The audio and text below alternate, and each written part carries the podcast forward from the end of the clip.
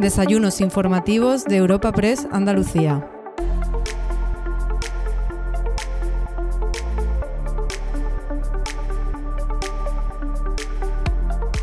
El encuentro que te presentamos hoy en los desayunos informativos de Europa Press Andalucía te llega gracias al patrocinio de Atlantic Copper y la colaboración de la Fundación Cajasol.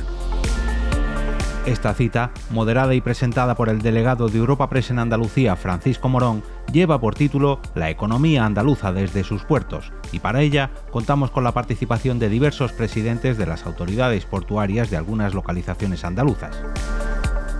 En concreto, con Gerardo Landaluce, presidente de la Autoridad Portuaria de Algeciras, María del Rosario Soto, presidenta de la Autoridad Portuaria de Almería, Teófila Martínez, presidenta de la Autoridad Portuaria de la Bahía de Cádiz, Alberto Santana, presidente del puerto de Huelva, Carlos Rubio, presidente de la Autoridad Portuaria de Málaga, José García, presidente de la Autoridad Portuaria de Motril y en último lugar Rafael Carmona, presidente de la Autoridad Portuaria de Sevilla.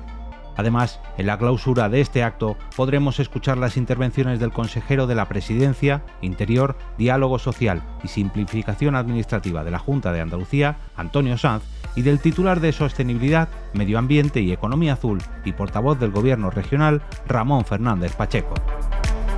A continuación, escuchamos la presentación inicial del encuentro de la mano del delegado de Europa Press en Andalucía, Francisco Morón. Antes de nada, saludar, a saludaros a todos, todos los presentes, agradeceros la asistencia. Consejero de la Presidencia Interior, Diálogo Social y Simplificación Administrativa, Antonio Sanz. Consejero de Sostenibilidad, Medio Ambiente y Economía Azul y portavoz del Gobierno, Ramón Fernández Pacheco. Y consejero de, Universidades, de Universidad, Investigación e Innovación, José Carlos Gómez Villamando. Bueno, y delegado del Gobierno de la Junta en, Sevilla, líderes sindicales. Eh, muchísimas gracias en general a todos.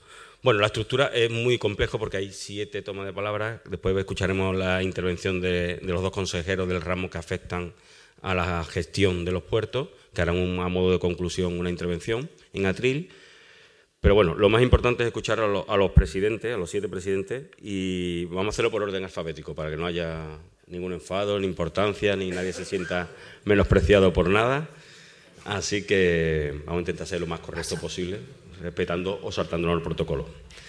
Presidenta del puerto, o sea, presidente del puerto de Algeciras, Gerardo Landaluce. Muy buenos días. ¿Qué tal? Buenos días. En esta primera ronda la intención es que podamos hablar de una forma genérica de qué es, qué es lo que están haciendo los puertos, en qué situación se encuentran y sobre todo eh, a qué se enfrentan. ¿no? Y luego hablaremos en una segunda pregunta del futuro, de la situación puntillosamente de cada uno de ellos, porque el puerto de Algeciras tiene una problemática diferente al puerto de Huelva, por ejemplo, o de Motril. Entonces, la idea es que conozcamos en una segunda intervención esa característica. ¿no? En primer lugar, eh, el tema de Algeciras, tenemos que hablar de un accidente mortal que hubo ayer. Eh, dos obreros fallecieron. Y a partir de ahí nos gustaría que nos expusiera un poco la situación en la que se encuentra el puerto de, Algeciras. Bueno, pues muchas gracias. Eh, un cordial saludo a todos los presentes y en especial también, lógicamente, a los consejeros que has citado, Francisco.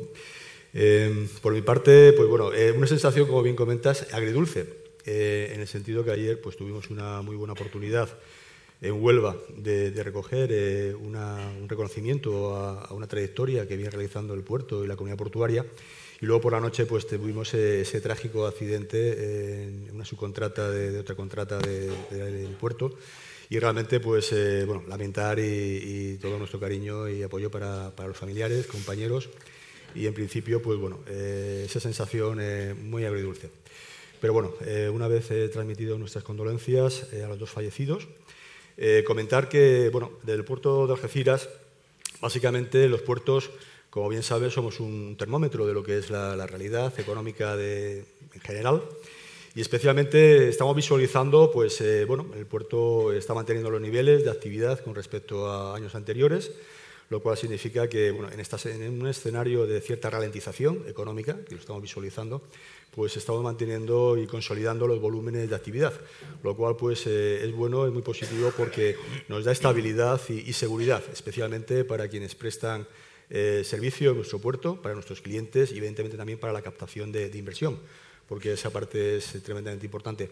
Por otra parte, bueno, comentaba que ayer pues, había un, reconocimiento eh, por eh, la trayectoria internacional del puerto de Algeciras, que yo cuando eh, participé un poco y, recogí el premio, pues lo hacía extensible a todo lo que son los compañeros de, de los puertos de interés general en Andalucía. ¿Por qué? Pues porque también nos permitía dar visibilidad a lo que representan los puertos hoy en día y que en definitiva somos unas palancas eh, facilitadoras de la competitividad de, nuestras empresas y especialmente todo lo que es eh, el dinamismo del comercio exterior de Andalucía. Lo comentaba el presidente eh, Juanma Moreno ayer también precisamente, los volúmenes de actividad que tiene la economía andaluza, más de 43.000 millones de euros de exportaciones y evidentemente pues un crecimiento del PIB de un 22%. Esos son datos realmente muy importantes y una gran parte de esas exportaciones, de ese dinamismo del tejido exterior de Andalucía, es eh, a través de los puertos. Por tanto, entre todos tenemos que eh, configurar esa oferta eh, muy competitiva y que evidentemente pues, dinamice todo lo que es esa, todas las posibilidades aún de crecimiento del ámbito, del ámbito del comercio exterior de Andalucía, que es mucho.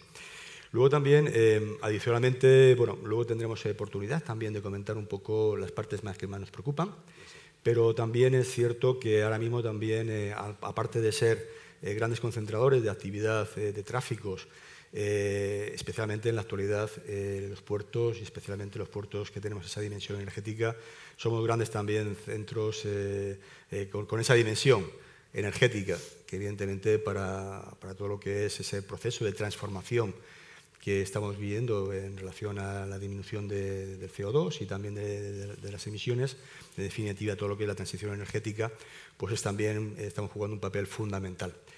Eh, y adicionalmente también en todo lo que es ganar esa autonomía, esa autonomía y esa capacidad del Repower Europe, que evidentemente desde Andalucía estamos siendo también líderes eh, en aportar ese factor de competitividad y de aseguramiento de las cadenas logísticas de la Unión Europea energéticas eh, presente y a futuro. Hay grandes proyectos, como luego también comentaremos, estamos con el compañero también de Huelva, como lo que es eh, proyectos eh, del Valle Andaluz del Hidrógeno Verde, que realmente es un proyecto líder, donde realmente estamos trabajando conjuntamente la iniciativa pública, la iniciativa privada y facilitando, evidentemente, esa transición energética. Y vuelvo a insistir, desde Andalucía tenemos una gran labor, se viene realizando y evidentemente vamos a, desarrollarla a futuro siendo realmente esos facilitadores desde los puertos andaluces para facilitar esa transición y también ese aseguramiento de energía a la Unión Europea, lo cual son palabras mayores.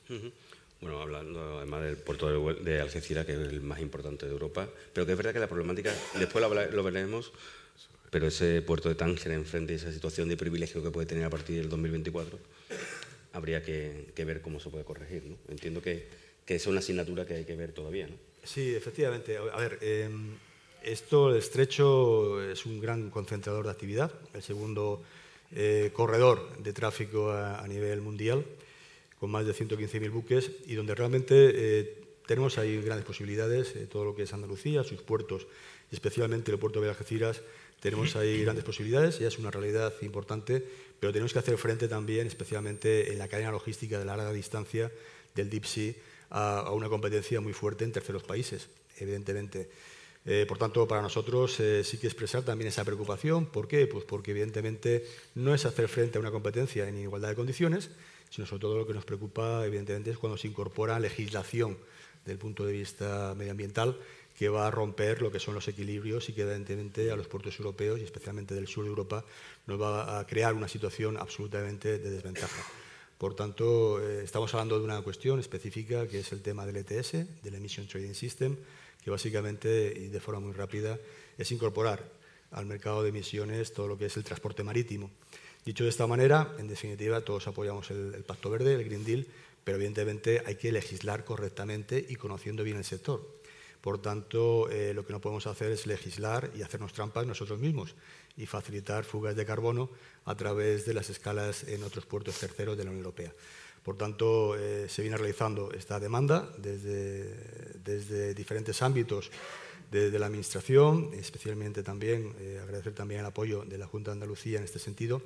Y evidentemente para nosotros es fundamental. Se ha mejorado en parte la, la propuesta directiva, pero no es la solución y evidentemente nosotros sí que desde aquí solicitamos que aprovechando lógicamente la, presidencia de la Unión Europea de España, pues que realmente se pida una moratoria.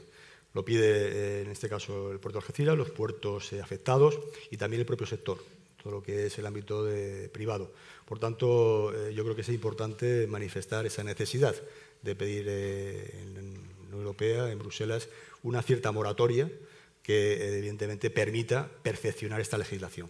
Porque, en definitiva, lo que tenemos que tener todos es el objetivo, claramente, de proteger el medio ambiente y no evidentemente eh, crear fugas, eh, perjuicios al medio ambiente y encima también a la competitividad de, los puertos.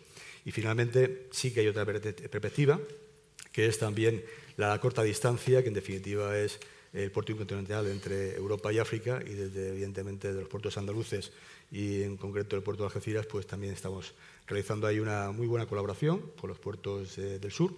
Por tanto, hay lugar y un espacio para la competencia y también un espacio y un lugar para la, complementariedad y también trabajar conjuntamente. Estamos hablando de las distancias cortas, el acortamiento de las cadenas logísticas y todo lo que está relacionado con el short sea Muchísimas gracias. Y luego podemos hablar del puerto de Almería. María del Rosario Soto. Eh, bueno, lleva poco tiempo, se puede decir, ¿no? que está ahí intentando darle vida al puerto de Almería, una situación yo creo que es muy importante, que es una estructura bueno, que coge una ala importante de lo que es Andalucía y que puede comunicar con otras comunidades autónomas. Eh, ¿En qué situación se encuentra el puerto de Almería y sobre todo a qué retos se enfrenta el puerto de Almería? Eh, gracias, Francisco Morón, por, en primer lugar, organizar este desayuno informativo porque creo que va a ser enriquecedor para todos. Seguro que para la Autoridad Portuaria de Almería, porque probablemente somos el, puerto pues, menos conocido, por lo menos en esta parte de Andalucía. Así que gracias a Europa Press, y gracias y saludo así de forma muy rápida porque soy muchísimo, me mando cinco minutos y me voy a ahogar. Así que voy a intentar eh, hacerlo en tiempo, pero quiero saludar de forma especial al consejero de presidencia, Antonio San, a cual le agradezco también el interés que eh, permanente tiene por las siete autoridades portuarias del Estado, porque gracias a su labor estamos cada vez mejor coordinadas y vamos camino de ser, y seguro que lo somos ya, esa gran red de mm, eh, logística, de, gran red logística de, puertos. ¿no? Y así que agradezco, Antonio, todo el trabajo que está haciendo. Y también al consejero de Sostenibilidad Ambiental, a, Ramón Fernández Pacheco, por también toda su implicación con los puertos de interés general del Estado de Andalucía. Quiero saludar al resto de autoridades, a los de Almería especialmente, a la concejal de Almería que ha venido también para acompañarnos. Vamos a ver, la situación del puerto de Almería, en primer lugar, para contextualizar, eh, eh, quiero trasladar que somos dos eh, puertos. Está el puerto de Carboneras y el puerto de Almería Capital. Nosotros, desde nuestros puertos, exportamos todos los años en torno a 5 millones y medio de toneladas de granel sólido, fundamentalmente o principalmente de yeso. Y pretendemos, tenemos un objetivo a corto plazo, ese incremento de, yeso eh, alcanzar hasta los 16 millones de toneladas. Eh, para quien no lo sepa, desde nuestros puertos eh, exportamos em, el yeso y voy a centrarme en este material al principio, en este mineral, de las empresas más importantes a nivel internacional como son Nauf, Sangobén y Río de Agua. Pero también desde nuestros puertos se importa todos mm, los materiales para la fabricación de mm, eh, los productos de una gran multinacional que tenemos en la provincia de Almería, que es Cosentino. Conocerán eh, productos como Silestone o Decton, pues para la fabricación de ellos es necesaria también la infraestructura portuaria de Almería. Eh, y, e igualmente, mm, las firmas líderes en la industria auxiliar agrícola utilizan nuestros puertos en importación y exportación. Pero es que además, tras Algeciras, el puerto de Almería es el segundo de Andalucía y el octavo del sistema portuario nacional, de las 28 autoridades portuarias, en tránsito de pasajeros, fundamentalmente ligado a la operación Paso al Estrecho. Eh, por lo tanto, eh, nuestros puertos y nuestras infraestructuras son excelentes y nos posicionan estratégicamente en estos momentos y también de futuro, eh, no solamente por nuestra ubicación geoestratégica, sino también porque eh, contamos con unas características eh, muy significativas dentro del sistema portuario mm, en, el arco mediterráneo. El puerto de Almería cuenta con una longitud de muelles suficiente para atender todo tipo de tráfico tanto los especializados como los polivalentes. Pero además un calado excepcional. El puerto de Almería tiene un calado de 20 metros en muelle y que llega hasta los 30, hasta los 30 metros en el dique exterior. Y también tenemos una superficie de acopio importante que podemos alcanzar las 65 hectáreas. Por lo tanto, la convergencia de estas tres características, que son la extensión o la longitud de muelle, eh, el calado y eh, la posibilidad, el espacio, la superficie de acopio, pues nos van a crear un caldo de cultivo extraordinario para ese crecimiento, esa posibilidad de crecimiento que tiene el puerto de Almería. Pero es que en Carbonera ocurre algo similar. Allí disponemos de cinco muelles, uno público y cuatro en régimen de concesión administrativa, dos a Endesa, que además he visto por aquí a Rafael Durán, Aquí está, el eh, director de Endesa a nivel regional y también de Extremadura y de Ceuta Melilla, ¿verdad? Eh, pues allí tenemos dos de Endesa y dos de Holcim. Pero es que además ya estamos en trámite para la concesión de un sexto muelle en el eh, puerto de Carbonera, que va a ser financiado 100% eh, con financiación privada y con exclusividad de carga de yeso. Estamos bastante avanzados, hemos pasado el trámite de alegación, afortunadamente sin ninguna alegación, y esperemos que en el próximo Consejo de Administración se otorgue, esta concesión administrativa. Eh, pero igualmente allí tenemos calado hasta 16 metros en nuestro muelle de Carbonera y tenemos eh, también superficie y esa oportunidad de superficie nos la ofrece Endesa con, el desmantelamiento de la antigua central térmica que va a facilitar una superficie en aquel em, puerto de en torno a 40 hectáreas y además ampliable. Por lo tanto, vuelve a ser un puerto con las mejores cualidades para que se establezcan empresas y desarrollen allí eh, todo su potencial. Em, eh, no quiero extenderme mucho más, pero sí quiero acabar eh, para como digo, centrarnos en, la autoridad portuaria de Almería, que probablemente he dicho es la más desconocida aquí, en otra cuestión que para nosotros es importante, que es que ese desarrollo de negocio del puerto de Almería hemos entendido eh, junto con la alcaldesa, que no pudo venir esta mañana porque está en la Fruit Attraction, pero seguro que le hubiera encantado, por eso ha venido eh, la concejal de urbanismo, hemos entendido que, debe encontrarse con esa creación de espacio común con la ciudad de Almería. En este sentido, a lo largo de este año, en el año 23, hemos alcanzado o nos hemos planteado tres pasos esenciales para la consecución de esa integración deseada de la ciudad de Almería con el puerto de Almería y en la que agradezco enormemente el impulso y el trabajo no solamente del consejero de presidencia, que sin él probablemente hubiera sido casi imposible, sino también del consejero de Sostenibilidad Ambiental, que ya en su época de alcalde trabajó intensamente por este proyecto y sigue ayudándolo. En este sentido, nosotros en este año, en el año 23, hemos conseguido la garantía de la financiación de la parte más importante de este proyecto de integración, que es la urbanización del muelle de Levante. Para ello, el presidente de la Junta de Andalucía, Juanma Moreno, así como la alcaldesa de Almería y yo como presidenta de la autoridad portuaria, hemos firmado un protocolo que garantiza esa financiación. Y estamos dando pasos de gigante para cuanto antes poder firmar el convenio y empezar la licitación de esa obra eh, a lo largo del ejercicio 24. Por otra parte, eh, ya estamos redactando el avance de la modificación del plan especial, que Teófila es un ejemplo en ello y estamos hablando con ella en, estos días, eh, porque necesitamos esa modificación del plan especial para mm, cambiar la edificabilidad fundamentalmente de todo el uso Puerto Ciudad. Nos reunimos la semana pasada con la consejera de Fomento y también estamos avanzando en este sentido. Por último, también en ese eh, esfuerzo que queremos hacer para que la integración sea lo más rápido y los ciudadanos de, Almería puedan visualizarlo eh, lo antes posible, con fondos propios de la autoridad portuaria hemos ya Em, adjudicado y hemos empezado la obra el 25 de septiembre de la remodelación del edificio eh, que se queda en el corazón del puerto ciudad, el edificio de la autoridad portuaria. Ya se ha iniciado la obra y la urbanización de todo su entorno, en torno a 6.000 metros cuadrados, que ahí sí tenemos que hacer un esfuerzo importante, pero hemos decidido hacerlo porque los almerienses se lo merecen. Tenemos que coordinar la actividad industrial, como he dicho, con esos espacios abiertos a la ciudad de Almería. Y espero haber hecho una pincelada de lo que son son eh, los puertos de Almería y de Carbonera, ahondando en la próxima intervención un poco más en el futuro de los mismos. Muchas gracias. Muchas gracias. Eh, bueno, a ver, el puerto de Cádiz, Teofila Martínez, ¿es como gestionar una pequeña ciudad, un puerto?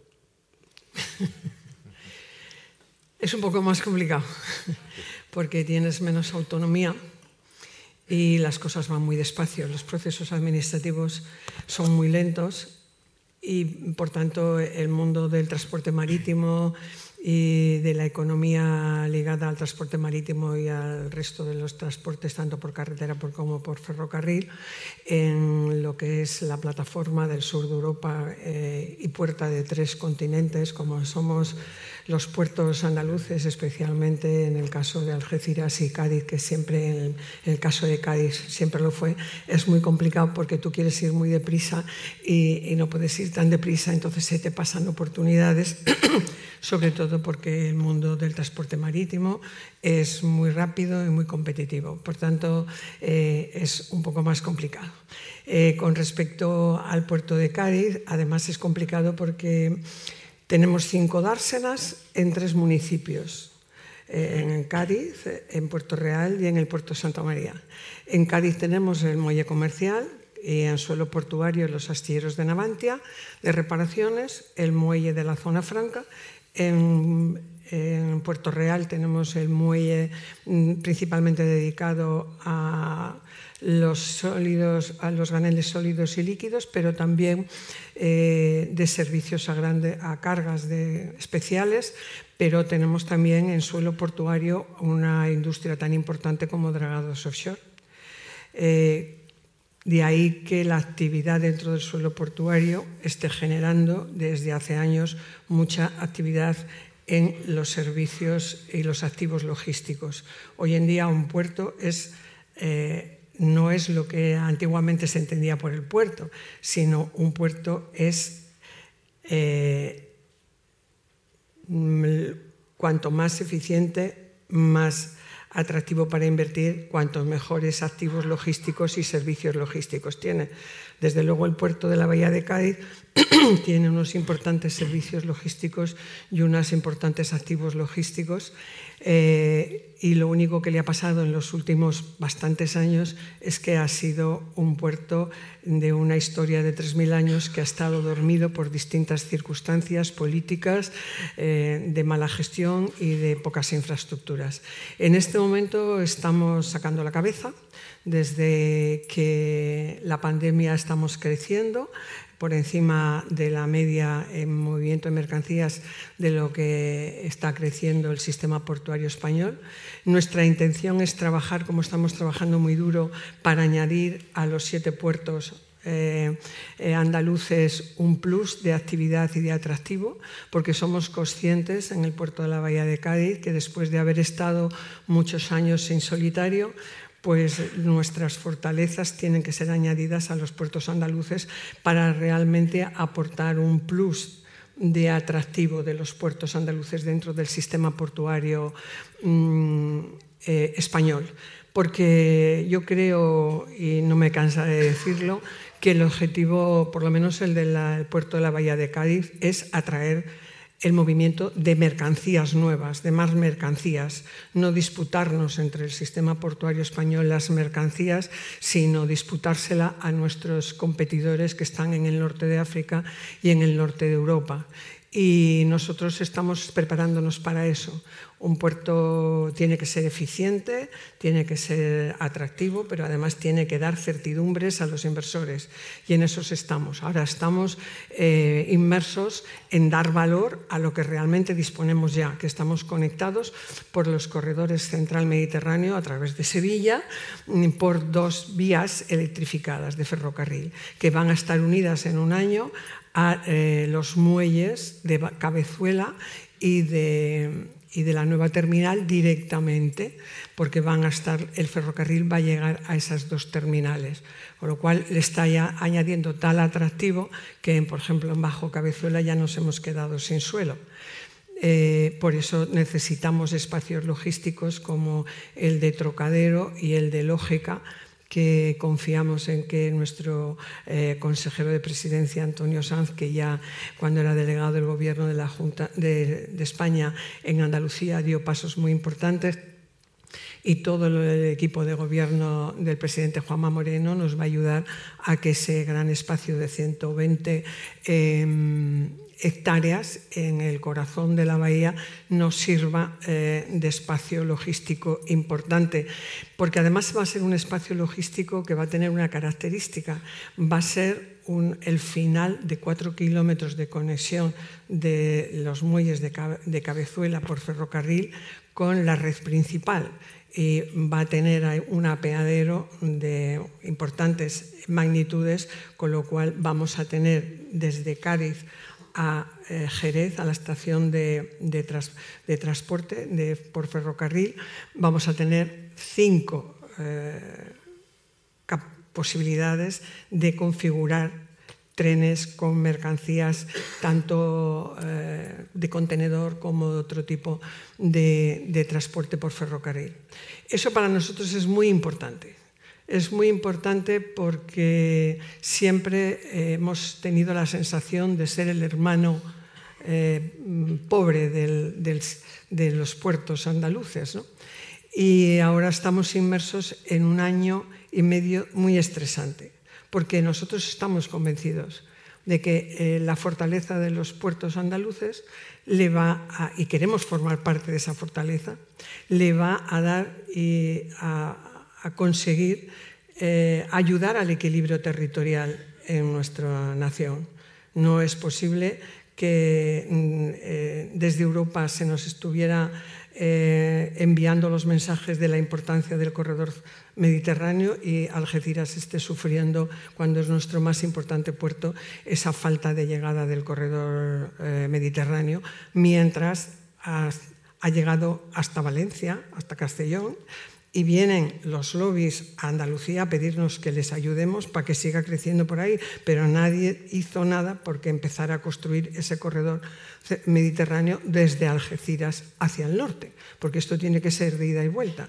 Entonces nosotros estamos ahí, en esa, en esa que yo creo que estamos todos los puertos andaluces, pero yo ah, quiero aprovechar una vez más la oportunidad que nos da Europa Press y que nos da eh, esta, esta, posibilidad de estar aquí todos juntos y poderles transmitir a todos ustedes eh, la importancia de que los puertos andaluces estemos bien comunicados y que seamos una parte muy importante de la economía de Andalucía y de España. Porque hoy en día el sector que más puestos de trabajo está creando es la logística. Los puertos ya hoy no son un recinto cerrado, sino que tienen que tener espacios logísticos cerca. Nosotros los tenemos y los vamos a tener gracias a la gestión del Gobierno de Andalucía. Los vamos a tener y van a estar muy bien comunicados. Y no queremos desaprovechar esa oportunidad. En el año y medio próximo vamos a poner en marcha una terminal de contenedores de 42 hectáreas, comunicado por ferrocarril. Vamos a poner en marcha el tren de Bajo de Cabezuela eh, vamos a seguir eh, creciendo en todo lo que se refiere a eh, las escalas de cruceros, porque además les quiero explicar, porque ustedes la mayoría lo saben, el que Cádiz haya crecido en los últimos 20 años en escalas de cruceros ha hecho que astilleros de reparaciones de Cádiz capital esté a pleno uh, rendimiento todos los días del año eh, reparando y especializándose en la reparación de cruceros. Por tanto, estamos haciendo, además de las tareas propias de la actividad portuaria, también ayudando a las industrias auxiliares y al sistema productivo de la bahía, que junto con Algeciras, pues realmente eh, yo siempre digo que si lo que hay en la bahía de Algeciras y lo que hay en la bahía de Cádiz estuviera en Valencia, en Castellón o en Barcelona estaríamos, o en Bilbao, estaríamos todos los días en las páginas salmón de los periódicos a nivel nacional. Muchas gracias. Bueno, ese será uno de los retos, ¿no? como está diciendo, que, al final requiere del esfuerzo de todos. ¿no? Presidente del puerto de Huelva, Alberto Santana. Eh, Huelva sí que se quiere situar como un puerto significativo en lo que es la energía limpia. ¿Podemos decir que por ahí va el futuro del puerto de Huelva? Bueno, buenos días a todos. Eso lo había dejado para la segunda intervención. Bueno, si, vamos a hablar. yo quiero hablar también de los problemas de, comunicación y de conexión que tiene el puerto de Huelva, que también creo que es muy importante para lograr el desarrollo del puerto de Huelva. Muy bien, pues muy buenos días a todos. Por supuesto, y rápido saludar a los tres consejeros que tenemos el día de hoy aquí. A Antonio San, agradecerle la coordinación que desde su consejería hace con los puertos andaluces. Estamos en continuo siempre contacto y reuniones de coordinación para esa sinergia que creo que debemos mantener entre todos. Por supuesto, a Ramón eh, nos une una relación muy especial con Huelva. Ahora explicaré la singularidad del puerto de Huelva y veréis que el medio ambiente para nosotros eh, nos preocupa la sostenibilidad y mucho. Y por supuesto a José Carlos, eh, darle las gracias. Las gracias primero porque sé que está haciendo un gran trabajo en universidades, en investigación e innovación y es un placer también tenerte aquí y después creo que nos vamos a ver también para esa reunión de coordinación. También me gustaría saludar a Atlantic Copper, patrocinador también de esta jornada, y deciros que tiene un proyecto de economía circular en Huelva muy, muy interesante. A Europa Press simplemente decirle que es muy difícil coger a los siete presidentes del puerto y tenerlos en una misma sala, así que agradecerte también y por supuesto darle las gracias a mis compañeros, soy el último en llegar y tengo que decir de ellos que la verdad me lo están poniendo muy fácil porque son continuas las llamadas que nos hacemos entre nosotros pues para esa coordinación que es fundamental y que tiene a gala la Consejería de Presidencia. Eh, rápido. Eh, el puerto de Huelva nos pasa algo parecido al puerto de Almería, como que estamos en los extremos y como que no se conoce mucho. Eh, la singularidad del caso de Huelva es la siguiente. Eh, es el puerto más extenso que tenemos en toda España y se da las circunstancias que en una de las laderas del río, el río Diel, pues tenemos esos 17 kilómetros de puerto con su actividad portuaria a un máximo esplendor y el otro lado, y por eso venía la relación con, la Consejería de Medio Ambiente, Sostenibilidad y Economía Azul, pues tenemos eh, el paraje natural Marimas del Odiel, que es reserva de la biosfera y que tenemos que tener una convivencia y ahí el puerto de Huelva creo que a nivel de sostenibilidad eh, ambiental pues somos prácticamente o bueno prácticamente somos a nivel internacional muy reconocidos y de ahí las jornadas que hacemos a nivel nacional que la semana pasada se produjeron. Dicho que es el puerto más extenso de España, decido que nosotros eh, estamos en, torno a 32 millones de, en volumen de, de toneladas con lo cual nos mete en el ranking a nivel nacional entre el quinto y el séptimo puerto. El puerto de Huelva, sobre todo, es un puerto eminentemente industrial. A nivel de graneles líquidos, lo que son petróleo y derivados del petróleo, estamos en el segundo puesto a nivel nacional. En graneles sólidos, que minerales y productos agroalimentarios, eh, estamos en el puesto número sexto y eso hace, pues como he dicho anteriormente, que estemos entre el quinto y el séptimo puerto a nivel nacional. Con eso lo que os quiero decir simplemente es que veáis que quizás Huelva en otros aspectos no, se nombre mucho, pero a nivel de puerto somos un puerto muy potente que genera riqueza y empleo en la provincia, como ahora daré algunos datos más. A nivel de impacto económico en la provincia, y creo que eso es muy importante, no solo para la provincia de Huelva, sino para, en el contexto andaluz, para que sepáis a nivel de riqueza y de empleo lo que generamos, pues a nivel de empleo, el puerto de Huelva genera en torno al 20% de los empleos de la provincia de Huelva a nivel de empleo directo, indirecto e inducido. Estamos hablando de 37.000 empleos los que se generan gracias a que existe el puerto de Huelva y esos empleos no son solo de Huelva, evidentemente porque son muchos los andaluces que vienen a trabajar al puerto, a las concesiones y a todas las empresas auxiliares que dependen del puerto de Huelva. Y a nivel de impacto económico con respecto al valor añadido bruto, pues el puerto de Huelva estamos en el dato 2020, eh, no sé si yo entiendo que habrá que hacer nuevas valoraciones, pero estamos en torno a 2.122 millones de euros. Con lo cual, yo con esto quería contextualizar la importancia que tiene el puerto de Huelva para la provincia y para, para Andalucía. A nivel de obras que tenemos en el puerto, nosotros somos muy competitivos, como he dicho anteriormente, en graneles líquidos y en graneles sólidos, pero sí es verdad que tenemos que seguir empujando y desde el puerto de Huelva nos hemos planteado ser más competitivos, si cabe, en lo que es la intermodalidad y la logística. Para eso, en nuestro plan de empresa de este año, año 2023, estamos invirtiendo en el puerto de Huelva en torno a 65 millones de euros. En cuatro años, 2023 y 2026, invertiremos 236 mm, millones de euros y todo eso a pulmón Con lo cual eso significa también que los resultados económicos, el beneficio que genera el puerto de Huelva es muy importante para después poder consolidar determinadas inversiones que van a hacer que el puerto de Huelva pues, siga creciendo, sobre todo en intermodalidad y logística. Por decir algunas, y rápido, si me lo permite el moderador Francisco, muy rápido, pues estamos haciendo una doble rampa Rorro con 20 millones de euros. Estamos haciendo, bueno, hemos terminado la terminal de pasajeros con 5 millones de euros. Hemos hecho un muelle, un muelle para la logística y para, para, los, para los buques contenedores eh, que lo hemos aumentado a 1.275 metros. Vamos a ampliar el patio de contenedores, que actualmente es de 55.000 metros cuadrados, nos vamos a ir a 250.000 metros cuadrados. O sea, obras muy importantes, sobre todo donde tenemos ciertas debilidades, como es en la logística y en la intermodalidad, pues eh, evidentemente apretar por ahí y que podamos también, igual que he dicho, que en otros aspectos somos líderes en, en España, Siempre Algeciras se, se, deja aparte porque son, de verdad, están haciendo un gran trabajo y son los verdaderos líderes andaluces y, a nivel nacional y europeos también.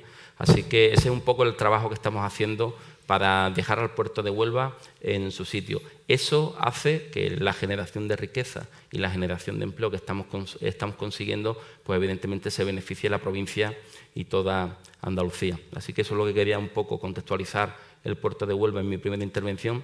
Y en la segunda, si llegamos, me gustaría, por supuesto, hablar de los grandes retos de futuro que tiene el puerto de Huelva, que habréis leído o visto muchas cosas sobre ello, pero también me gustaría explicarlo para que veáis la revolución industrial verde que viene a nuestra provincia. Muchas gracias. Muchas gracias. Bueno, podemos hablar ahora del puerto de Málaga, Carlos Rubio, presidente. Eh, un puerto que, que convive también con la ciudad, ¿no? Unas características que, algunos puertos tienen y otras no. Por lo tanto, eso también condicionará, imagino, lo que es la actividad y el desarrollo del puerto.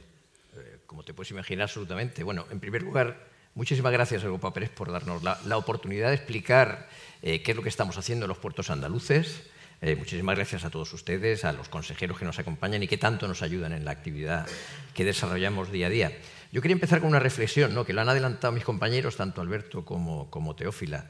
Y es que el modelo de relación entre los puertos andaluces de cinco años a esta parte ha cambiado radicalmente. Es decir, anteriormente eh, la relación era prácticamente inexistente, no había coordinación, cada puerto tiraba por su lado, lo cual muchas veces generaba efectos negativos para los, para los distintos puertos.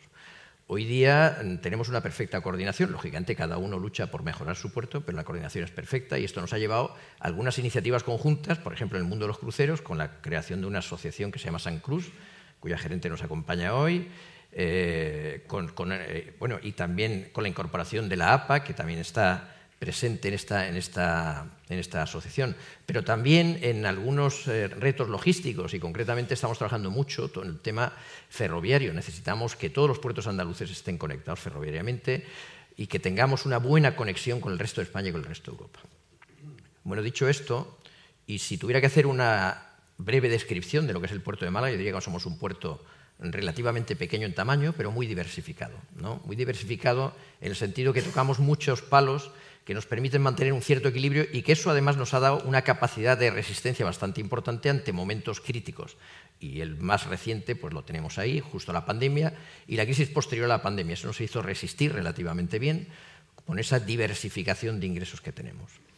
Dividiendo en dos yo diría que de todas esas actividades, en algunas de las cuales somos punteros y en otras pues tenemos un, eh, somos más modestos en el ranking, nosotros tenemos una gran actividad turística donde englobaríamos pues, toda la llegada de cruceros. En tema de cruceros, en este momento, pues ya completamente recuperados después del efecto de la pandemia, este año podemos estar hablando en torno a 520.000 cruceristas, lo cual significa recuperar, incluso superar ligeramente los niveles del 2019. Tenemos también unos importantes desarrollos de náutica deportiva, con la reciente inauguración de una dársena de megayates, donde pues, ya empezamos a ver algunos de los yates más importantes y más eh, espectaculares del mundo, y esto da mucha vida también, porque cada uno de estos yates en sí mismo es una gran empresa, porque eh, pensemos que, que, son yates que pueden tener 10, 15, 20 millones de euros de mantenimiento. Ese mantenimiento muchas veces se hace en la propia ciudad de Málaga, lo cual aporta mucha riqueza a la ciudad. Tenemos en proyecto, y luego hablaré más en detalle de ello, la construcción de una nueva marina eh, deportiva, es decir, que en todo este aspecto turístico unido a lo que es el desarrollo puerto-ciudad, en el cual probablemente seamos el puerto de todo el sistema portuario español que más espacio tiene abierto a la ciudad y por lo tanto más actividad genera en este ámbito, pues hace que toda esta parte, llamémosla turística, mm, pues sea una, fuente bastante importante de ingresos y una fuente bastante importante de actividad. Y luego está lo que es estrictamente mercantil y logístico. ¿no? Ahí también, eh, de alguna forma, el puerto se centra en dar servicio a todo lo que es el hinterland económico de, la ciudad de Málaga, del puerto de Málaga. Y ahí hemos trabajado en, también muy diversificado. Tenemos desde contenedores, graneles sólidos, graneles líquidos, carga general, carga rodada. Trabajamos en todo ello. Es verdad que en este aspecto, como digo, nuestra principal misión es dar servicio al entorno económico de Málaga. Cuando digo el entorno económico de Málaga, el hinterland se extiende más allá de la propia provincia, llega incluso, por ejemplo, a provincias como Córdoba y parte de Jaén. Eh, pero en esto debo decir que somos muy complementarios de Algeciras. Esto es importante, es el gran puerto del sur de España. Y, por ejemplo, en el tema de contenedores, nosotros tenemos grandes fluctuaciones. Cuando Algeciras se resfría, nosotros cogemos una pulmonía terrible, porque, claro, evidentemente, cuando hay fluctuaciones en el comercio internacional, como está viendo en este momento, que está habiendo una gran reducción, por ejemplo, de las exportaciones chinas, más de un 21% con respecto a la Unión Europea, esto, los grandes puertos hub, como puede ser Algeciras, como puede ser Tangermet, como puede ser en nuestro país Valencia, Barcelona, pues tienen reducciones, pero en nuestro caso, en nuestro caso esas reducciones son grandes. Así nos ha pasado desde el año pasado a este con una gran reducción en el tema de, contenedores.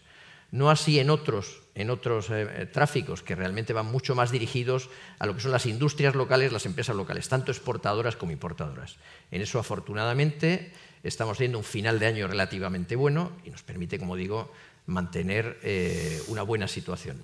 En todo caso, globalmente, como digo, el hecho de ser muy diversificados nos permite afrontar todas estas etapas incluso estas crisis, estas crisis eh, pues con relativa solvencia. Es verdad que eh, en estos dos aspectos, tanto en el turístico como en el estrictamente mercantil, tenemos un importante plan de inversiones para los próximos cuatro años que luego podremos detallar de una forma más importante, pero que básicamente se, centra en tres grandes proyectos.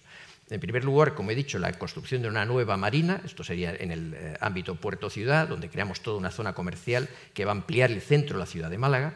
Málaga está, como decías al principio, rodeada por su ciudad, y esto, perdón, el puerto de Málaga está rodeado por su ciudad, y esto nos condiciona mucho, para bien y para mal. El segundo gran proyecto sería la construcción de una gran superficie logística con un nuevo muelle que permita atender a buques graneleros, a grupos, a, buques eh, pues prácticamente los más grandes que hay en este momento. Y tenemos en tercer lugar la construcción de un complejo de oficinas que en este momento, dentro del recinto portuario, está muy demandado en una ciudad que está en plena expansión como es la ciudad de Málaga. Muchísimas gracias. Sí, hablaremos sobre todo de eso, de esa convivencia de la ciudad y sobre todo los proyectos que están enfocados más bien al turismo y al crecimiento de la ciudad más que del puerto, se puede decir, ¿no? Que ayudar a la ciudad más que al puerto. Bueno, podemos hoy conocer mucho más del puerto de Motril, ¿no? Un puerto de Motril que también puede ser, como dicen de Almería, uno de los más desconocidos. José García, presidente del puerto de Motril, ¿qué podemos conocer realmente de lo que significa y lo importante que puede ser el puerto de Motril? Muy, muy buenos días darle la bienvenida a todos, saludar a los consejeros, a mi delegado territorial que está también aquí. Y bueno, el puerto de Motril, como todos los puertos andaluces, ¿no? yo creo que eh, cumple una labor fundamental en la economía de, nuestra comunidad autónoma. ¿no? Son eh, herramientas al servicio de la logística, del comercio, de la industria, de la agricultura y también del turismo, que tiene un papel importantísimo en la economía andaluza. ¿no? Por eh, situarnos un poco en un contexto, el, 80% de las mercancías que entran y salen de España lo hacen eh, vía marítima, a través de los puertos. De ellas, el 30%, más del 30%, una de cada tres toneladas que entran y salen de España lo hacen a través de los puertos andaluces. Andalucía tiene un potencial enorme, somos la comunidad autónoma que más puertos de interés general tiene de toda España. Tenemos en Algeciras también el puerto más importante de España y uno de los más importantes de Europa. Y jugamos en ese papel, eh, yo creo que un papel fundamental, ¿no? fundamental para la economía andaluza, una economía además que está creciendo en los últimos años, fruto también de unas medidas que yo entiendo que son acertadas, como la bajada en la presión fiscal, como la facilitación de la tramitación administrativa, y que no solamente son medidas eficaces en sí, sino que además hacen un efecto llamada, ¿no?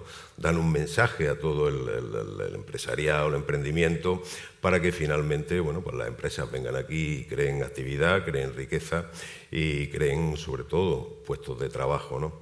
Como he dicho, los puertos juegan un papel eh, fundamental. En los puertos andaluces, como bien ha dicho Carlos antes, eh, todos tenemos, lógicamente, una actividad vinculada a nuestro destino de proximidad, la minería, la salida de los productos que se generan en nuestros propios hinterland. Eh, pero es verdad también que somos puertos completamente complementarios. Es decir, cada puerto tiene su estigma, si cada uno pensamos en cada uno de los puertos andaluces, Algeciras tiene los contenedores, Málaga tiene el eh, turismo, eh, Teófila, eh, Cádiz tiene el, su astillero, es decir, somos puertos completamente complementarios, ¿no? aparte de ese servicio general. ¿no? En el caso de nuestro puerto, del, puerto de Motril, el puerto, un puerto centenario, lleva muchos años, data de 1908, pero es verdad que somos el puerto que el más joven administrativamente como autoridad portuaria, con todavía tenemos menos de 20 años. Eso tiene sus ventajas, tiene sus inconvenientes, ¿no? pero fundamentalmente nuestro puerto eh, lo que más influye en su propia actividad es su situación, esas condiciones tanto extrínsecas como intrínsecas, como es su ubicación en la ruta del estrecho, como estamos la mayoría de los puertos, como es su ubicación terrestre en el nudo de enlace entre la autovía del Mediterráneo, la A7 y la A44, que sube directamente desde el puerto a Madrid, somos el puerto más cercano del sur peninsular a la capital de, España, una buena accesibilidad también al interior del puerto, pues la autovía entra prácticamente dentro de, de las instalaciones portuarias y yo creo que somos el único puerto que no está abrazado por la ciudad. La ciudad está a tres kilómetros, con lo cual nos da ese plus de eh, potencialidad a la hora de tener un crecimiento eh, importante y a la hora de facilitar la propia actividad portuaria, que muchas veces siempre hay un conflicto de intereses entre la ciudad y el puerto. Entonces, nuestro condicionamiento fundamentalmente con esas características, somos un puerto, un puerto multimodal, es verdad, pero especialmente especializado en la accesibilidad, eh, dada la buena accesibilidad que tiene, pues en el tráfico rorro, el tráfico de, camión, tráfico rodado y también en el tráfico de los project cargo. Eh, los project cargo son eh, mercancías especiales de gran volumen que tienen dificultad de, tránsito por, la carretera y que en nuestro caso el puerto pues, está perfectamente preparado por la buena accesibilidad que tiene desde la autovía, eh, que como he dicho entra prácticamente dentro del puerto, y las inversiones que hemos hecho nosotros para ser un puerto también especializado en ese tipo de mercancías. De hecho, eh, por, ahora eh, están transitando por el puerto Motril las palas de aerogeneradores más grandes de cuantas se fabrican en España, con 75 metros, vienen con boyas de tres palas eh, juntos, tienen que venir escoltados, pero tienen una accesibilidad perfecta al puerto y transitan aproximadamente más de mil palas anuales por el puerto de Motril, que van prácticamente hacia todo el mundo. Y luego, pues como todos los puertos, tenemos también granel líquido, importante granel líquido donde se distribuye gran parte de Andalucía Oriental, nuestra contribución también a la economía andaluza en ese sentido importante, eh, tanto DBA como CLH, que son dos operadores que están allí en el puerto, eh, servicio para las minas de la provincia de Granada, las minas de Alquife, las minas también de eh, Celestita, para, componentes electrónicos que son en la zona de Alquip, de Escúzar y Alendín, y luego también eh, una aportación, como no puede ser de otra manera, también al turismo de la provincia con ese crecimiento que estamos experimentando en turismo de crucero y demás. Un puerto multifuncional, como digo, que tiene muchísimas posibilidades, sobre todo de futuro de crecimiento. De hecho, el, puerto en Motril lleva creciendo en los últimos años. Ahora mismo, eh, cuando la tendencia general en sistema portuario nacional es de decrecimiento del 4%, nosotros estamos en un crecimiento que supera casi el 20%. ¿no? Entonces, ese crecimiento yo creo que es importante, eh, fruto de esas características, de esas condiciones y, en definitiva, bueno, también es verdad que hay retos importantes que no sé si los puedo decir ahora o los digo después, que es que eh, tenemos un reto importante que es la conexión ferroviaria. Nosotros somos el único puerto de interés general eh, del Estado que no tiene conexión ferroviaria en destino. A un radio de 80 kilómetros no hay ninguna conexión ferroviaria eso, lógicamente, nos hace mm, perder en competitividad. Es verdad que ahora tenemos una oportunidad histórica que yo quiero reivindicar, donde hemos tenido un aliado en la Junta de Andalucía para reivindicar esa conexión eh, ferroviaria entre el puerto de Motril y Granada, que nos dejaría con las redes transeuropeas de transportes conectados tanto al eje eh, del corredor mediterráneo como al central. Y mm, eh, bueno, ahora mismo están en revisión esas redes transeuropeas de transporte que garantizarían una fecha de determinación y garantizarían también eh, eh, poder disfrutar de fondos europeos para la cofinanciación y parece que va por buen camino, ¿no? Ha pasado los primeros trámites, el Parlamento, el Consejo y estamos pendientes, pues, perdón, el Parlamento y la Comisión, estamos pendientes que el Gobierno de España en el Consejo finalmente pueda sacar de manera definitiva ese proyecto, que quede reflejado y así tendríamos, aunque está en la red global, la garantía de que estaría terminado como máximo a un umbral de 2050, que ya se nos antoja largo, pero bueno, por lo menos ya estaría y quedaría garantizado para poder estar en igualdad competitiva con el resto de, puertos. Muchas gracias. Luego ya hablaremos de eso, que es verdad que uno de los principales problemas que puede tener el puerto de Motril que es la conexión vía ferrocarril. Pero bueno, eso de hablar al 2050 es como hablar un poco a quién lo verá, ¿no? Pero, bueno. Eh, vamos a hablar del puerto de Sevilla, Rafael Carmona. Un puerto que, mm, que en alguna ocasión se puede dar la sensación de que la ciudad vivía como ajena al puerto, ¿no? Al puerto de Sevilla, ¿no? O era la sensación que se, que se tenía, ¿no? Y eso que el puerto de Sevilla ha sido famoso en el mundo entero, ¿no? Gracias a la conexión con Iberoamérica o el descubrimiento de América. Es verdad que la ciudad de Sevilla parece que en los últimos años había estado de espaldas al puerto, pero también es verdad que hace casi un siglo hicimos una reconversión tremenda del puerto de Sevilla, se hizo el canal de Alfonso XIII, se impulsaron nuevos almacenes, la Avenida de la Raza, nuevas dársenas y con posterioridad se construyó incluso un astillero del, que se votaron muchísimos barcos. Es decir, Sevilla tiene una tradición portuaria tremenda. El puerto de Sevilla es el único puerto marítimo de interior que hay en España. Y cuando digo mm, puerto marítimo es que no es un puerto fluvial, porque los mismos barcos que están en la costa son los que vienen al puerto de Sevilla. Precisamente ayer entraron tres barcos de grandes dimensiones, son barcos que tienen una eslora superior a 150 metros, con uno con 13.000 toneladas de grano, venía de Ucrania, y otro con 15.000, o al revés, 15.000 de grano y 13.000 de briquetas, de material siderúrgico. Es decir, que, que tenemos la suerte de que eh, al corazón de Andalucía, a la capital de Andalucía, puede llegar la mercancía en el sistema de transporte más eficiente y más ecológico. Y eso tenemos que defenderlo y tenemos que auspiciarlo. Pero por todo lo que han dicho mis compañeros, que han expresado la magnífica infraestructura eh, portuaria que tenemos en Andalucía, lo bien gestionada que está y el potencial que tiene, hemos descubierto o estamos descubriendo que efectivamente los puertos son núcleos, polos de actividad económica potentísima. El puerto de Algeciras es un foco tremendo de actividad industrial, logística, el puerto de Huelva tiene un proyectazo tremendo de energías alternativas, ya está consolidado con un gran polo industrial como el puerto de Huelva. El resto de puertos se caracterizan por cruceros, logística, mercancía. Falta la conexión con Motril, que tenemos que conseguirla, digo la conexión ferroviaria. Pero en definitiva lo que quiero decir es que eh, los puertos son algo más, ya no son solo lugares donde llegan los barcos, los puertos son lugares multimodales donde actúan el ferrocarril, el barco, el camión, que además se tienen que gestionar adecuadamente y ahí entra la parte digital, la sincromodalidad. Y en eso estamos, por eso estamos apostando. Y estamos apostando todos los puertos en común, de la mano, perfectamente coordinados. Eso es otro de los mensajes que eh, todos queremos transmitir.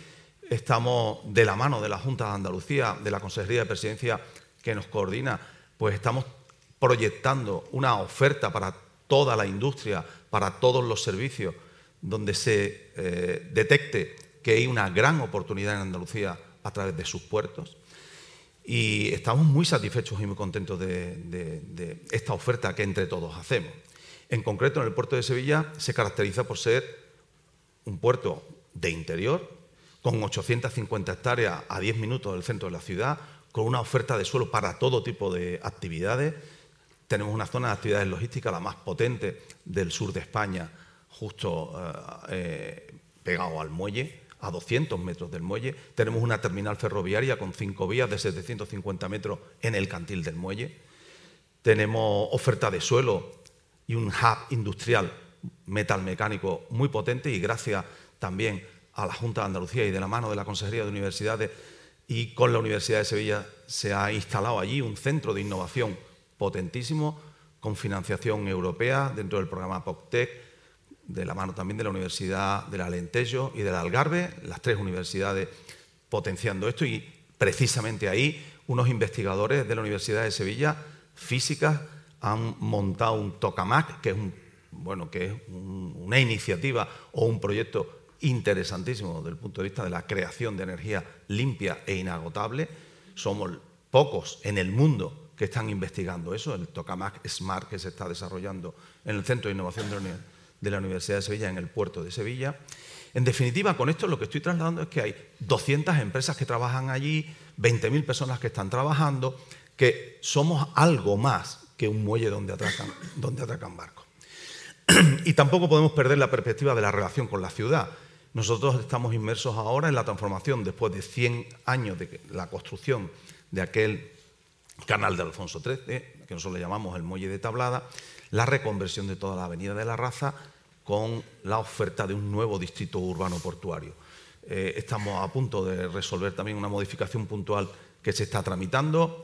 A mediados del mes de septiembre le facilité al ayuntamiento, al alcalde y al delegado de urbanismo una modificación que nos había solicitado para, eh, para ajustar mejor el desarrollo urbanístico que nosotros estamos planteando con los barrios cercanos y esperamos que eh, se pueda aprobar en este, en este mes. Con eso lo que les diría es que también hay una oferta de puerto ciudad muy atractiva para nosotros.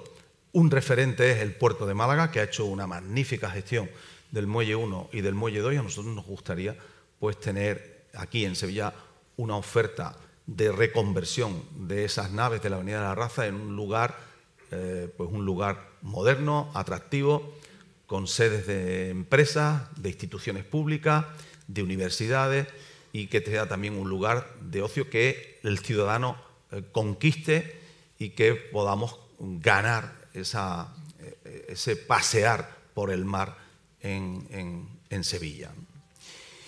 Y por último, decir que efectivamente competimos. Competimos porque queremos generar riqueza en nuestro entorno. Nosotros competimos entre los diferentes puertos andaluces. Pero utilizando las palabras de un compañero que me ha antecedido, es que ahora también nos coordinamos. Es que estamos buscando ese nuevo concepto que es el de competencia, donde hay una coordinación en competencia. Y un ejemplo de ello es la relación que ahora mismo tenemos, por ejemplo, con los puertos, en el puerto de Sevilla, con el puerto de Cádiz o con el puerto de Huelva. El puerto de Sevilla es un puerto que tiene, eh, es un puerto marítimo de interior, pero que navegamos por el Guadalquivir, navegar, navegar por el Guadalquivir es espectacular, es maravilloso, es fantástico que entren las mercancías hasta, hasta el centro de la ciudad, pero tenemos un calado limitado. Y estamos intentando que cada vez vengan barcos con mayor carga, mm, buscando el conocimiento profundo del Guadalquivir, eh, estamos analizando a fondo las mareas, montamos los barcos en la, en la pleamar, en la ola, y conseguimos que vengan barcos con más carga. Y decía que estamos coordinados con estos puertos porque muchas veces lo que hacemos es que vienen barcos grandes, muy cargados, descargan en Huelva o descargan en Cádiz y hacen de Sevilla de segundo puerto de descarga. Esto está ah, haciendo, está consiguiendo que las empresas, que eh, aquellos que necesitan el fertilizante, que necesitan el grano, pues que puedan traerlo al sitio donde es menos costoso, ahorrar camiones, quitar camiones de la carretera y resolver ese transporte adecuadamente. Con este ejemplo lo único que quiero decir es que estamos trabajando conjuntamente y que esa es la oferta que le hacemos a todo el sector empresarial, industrial, logístico de España y de Europa. Aquí en Andalucía tienen una oferta potentísima para resolver las necesidades que sus empresas tienen. Y se las los siete puertos de interés general del Estado en Andalucía. Muchísimas gracias. Bueno, eh, vamos mal de tiempo, lógicamente. Entonces, eh, tenemos unos 15, 20 minutos para, a modo de conclusión, cada uno, una intervención de cada uno. Hemos puesto sobre la mesa las problemáticas de conexión, transporte, infraestructura, el asunto de convertirse o de ser referente en energía verde, eh, el peso que tienen los puertos en la, economía, en la economía de la zona y sobre todo la andaluza y sobre todo también en la española. El modelo de gestión, que sí, que está muy coordinado actualmente con la Junta, con el nuevo cambio que ha habido en el gobierno de la Junta de Andalucía, pero que sigue siendo atípico, ¿no? Porque al final, no sé si creen que debe de darse una vuelta a qué tipo de, de gestión tiene que haber en el tema de los puertos, sino que tiene que ser transferido o no a las comunidades autónomas, o que si tienen que seguir teniendo relación con el Estado. Y el tema del corredor del Mediterráneo, que ha quedado excluido una parte importante, bueno, Andalucía ha quedado excluida de ese corredor verde, eh, corredor del Mediterráneo, perdón, y qué consecuencias puede tener. Para mantener el orden, empezamos por Algeciras, que, no sé, yo, en el caso de Algeciras sí me gustaría saber cómo van esas negociaciones con Europa para poder paralizar o prolongar lo que es la entrada de la nueva normativa que perjudicaría especialmente a los puertos andaluces. Bueno, en relación, volvemos un poco a, esta cuestión que hemos apuntado ligeramente, que es el tema del ETS. En definitiva, eh, es incorporar, como he comentado anteriormente, el transporte marítimo en general al mercado de emisiones. Eh, en definitiva, lo que representa es, especialmente para todos los puertos del sur, como he comentado anteriormente, es romper, por así decirlo, unos equilibrios, unos modelos y dejarnos, por así decirlo, una situación absolutamente de desventaja competitiva. Eh, dicho de esta manera, pues eh, yo insisto mucho, es decir, ahora mismo es eh, necesario, y, en ese sentido, desde la Junta de Andalucía y el consejero de Presidencia, que siempre nos ha estado apoyando en diferentes iniciativas, como los temas del PIF, del puesto de inspección fronteriza, que no ha salido, pero también es un tema absolutamente necesario para darle agilidad también al proceso de inspección, que no depende, por así decirlo, de los propios puertos, sino que depende de, la Administración Central. Porque yo siempre digo que la actividad el negocio no espera por nada ni por nadie. Por tanto, es fundamental seguir teniendo esos puertos eficientes y ágiles y, por tanto, los temas de PIF son fundamentales. Pero me quiero detener también en esta cuestión del ETS, el tema de los PIF y, por supuesto, el tema de la red europea de transporte. Andalucía tiene una renta de situación tremenda, eh, una geoestrategia tremenda. Estamos en el estrecho de Gibraltar y esa potencialidad que tenemos a través de los puertos lado mar hay que también optimizarla en Andalucía, en concreto en la bahía de Algeciras, escalan los, los, barcos, los barcos, los buques más grandes del mundo ahora mismo, de 20.000, 23.000, 24.000 teus. Por tanto, tenemos Ferraris en nuestros puertos y, sin embargo, realmente no tenemos esa posibilidad de transmitir y de crear sinergias con el interior por unas dificultades en las redes transeuropeas. Por tanto, las redes transeuropeas, y lo ha comentado también Teófilo anteriormente, también hay que crearlas y desarrollarse del sur hacia el norte. ¿Por qué? Porque la actividad y el negocio lo tenemos aquí. Por tanto, eso es un mensaje también muy importante. Em, adicionalmente, pues eh, has comentado también eh, dificultades que podamos estar teniendo. Yo creo que esas son las tres fundamentales.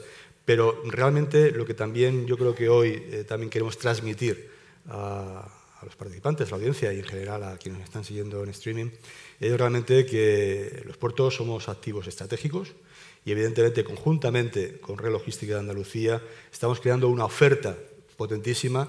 ¿Para qué? Pues evidentemente no solo para consolidar nuestra actividad, sino también para ser capaces de atraer inversión. Y por tanto, en esa medida, yo creo que estamos trabajando de una manera muy directa y, muy conjuntada. Evidentemente, eh, al final luego hay también tráficos puntuales, concretos, pero hay que quedarse con esa visión mucho más amplia, mucho más ambiciosa y realmente Andalucía tiene ahí un gran papel que seguir desarrollando. Y yo también, eh, al hilo de lo que me has preguntado, Francisco, lo que sí que echamos en falta, y ya hablamos, si es acaso, temas de gobernanza portuaria, eh, personalmente, un, mayor ambición, mayor ambición y una necesidad de una política de Estado, especialmente para un entorno que es geoestratégico a nivel mundial. El estrecho hoy en día, conjuntamente con Malaca, el estrecho de Malaca, el canal de Panamá y el, y lo que es Suez, el canal de Suez, realmente es un punto absolutamente estratégico, no solo para la actividad económica, sino también para, evidentemente, la actividad política hacerlo porque beneficia a la economía andaluza, a la economía de la provincia, a la creación de empleo y a todos nuestros empresarios, que son los que crean el empleo, en definitiva. ¿no? Y vamos a hacer esa apuesta, pero no resuelve el tema mm, definitivamente, porque resolveremos la entrada, pero en ningún caso la salida de, los camiones. Y mm, respecto a, los muelles, eh, nosotros vamos, lo hemos propuesto ¿no? en, nuestro plan de empresa, vamos a ampliar un muelle, es decir, la infraestructura portuaria vamos a hacerla, lógicamente, con fondos propios. Las infraestructuras viarias que podemos las vamos a hacer con fondos propios, pero tenemos dos que son esenciales y que las necesita la provincia y la comunidad autónoma. Una, el acceso directo de la 7 en el puerto de Almería y la otra, el desdoblamiento de la Nacional 341 para que eh, tanto las mercancías, como he dicho, de eh, empresas internacionales como Cosentino o Sangobén, eh, Río de Agua o Nauf, puedan eh, alcanzar las mercancías, llegar las mercancías al puerto de Carbonera. Así que yo, a modo de conclusión, agradezco toda la coordinación que se está haciendo desde la Consejería de Presidencia, nos está apoyando también en toda esta iniciativa como institución, en el ámbito parlamentario también. Manolo Guzmán llevó una iniciativa al, al Parlamento solicitando esta mejora de la infraestructura viaria eh, pero necesitamos la colaboración eh, del Gobierno de España para que no se ahoguen los puertos y seamos esos focos de generación de empleo y riqueza eh, necesarios en, nuestra comunidad autónoma. Muchas gracias. Eh, Martínez, el puerto de Cádiz. a modo de conclusión, ¿por dónde va a ir o por dónde tiene que cambiar el crecimiento y desarrollo del puerto? Bueno, nosotros somos un puerto medio, dentro de, tamaño medio dentro del sistema portuario español y dentro de los puertos andaluces y queremos estar entre los mejores, entre los más eficientes, los más sostenibles, eh, puerto inteligente, rodeado de un territorio inteligente donde hay importantes industrias. Estamos bien comunicados por ferrocarril y por autovía y lo que queremos es aprovechar al máximo dos cuestiones, que estamos en el cruce, como le pasa a Algeciras o le puede pasar a Huelva, porque estamos en, la fachada atlántica de Andalucía y de los, de los puertos andaluces, queremos aprovechar al máximo nuestra situación, que es el cruce del corredor ecuatorial con el corredor norte-sur, Europa-África eh, tenemos una conexión diaria eh, de Lolos con, Canarias y una, conexión, o sea, tenemos una autopista con Canarias desde el punto de vista del transporte eh, a través de barco.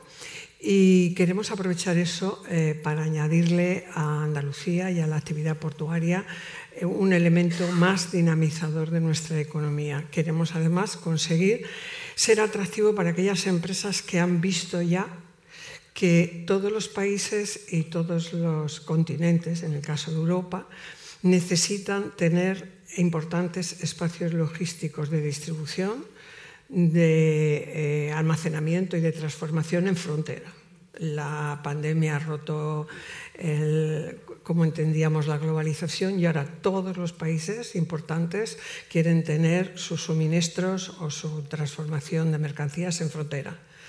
¿Por qué? Porque si no están sujetos a muchos vaivenes, como pasó con el barco que se cruzó en el canal de Suez o como la retención de contenedores por parte de los grandes tenedores de contenedores o como pasó con eh, la pandemia y necesitan eso. Nosotros queremos estar preparados para ser un punto muy atractivo, por eso queremos ser eficientes, que lo estamos eh, siendo en nuestra gestión, pero también predecibles, o sea, dar certidumbre a los, a, los, a los empresarios. Si nosotros decimos que el año que viene, en un año y medio, a partir de enero, vamos a tener los dos muelles y el Bajo Cabezuela y, la terminal de contenedores operativo, la terminal de contenedores, para que se hagan una idea, cuando esté operativa al 100%, pues tendrá una capacidad de movimiento de casi dos millones de teus. Entonces, y conectado directamente con el ferrocarril. Si nosotros decimos que eso va a estar en un año y medio, va a estar en un año y medio. Si decimos que el ferrocarril debajo de la cabezuela va a estar en un año y medio, va a estar en un año y medio. Si decimos que no tenemos suelo y que necesitamos espacio logístico y que estamos ahí muy apoyados por la comunidad autónoma, es porque ya hemos terminado con nuestro suelo en Cabezuela. Y si decimos que queremos ser los mejores en en lo que es la sostenibilidad y el medio ambiente, pues somos el primer puerto español que el año que viene, en verano, gracias a la apuesta de Endesa, vamos a poder suministrar energía eléctrica a los cruceros en nuestro muelle principal y así seguiremos caminando para que todos los muelles estén conectados con energía eléctrica para cuando los barcos de cualquier tipo hagan escala en nuestros muelles. Pero además de todo eso, estamos apostando por la digitalización y por la innovación, que creo que es un plus, pero que ahí estamos todos.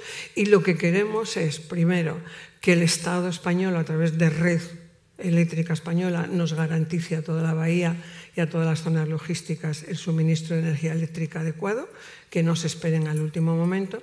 Y queremos también que el marco estratégico uh, de los puertos españoles aprobado nos permita a todos los puertos tener un punto de partida igual, no que los que tienen mayor disponibilidad de recursos económicos porque han estado siempre entre los mejores, pues haya un salto importantísimo porque entonces el resto no añadiremos competitividad al resto de los puertos.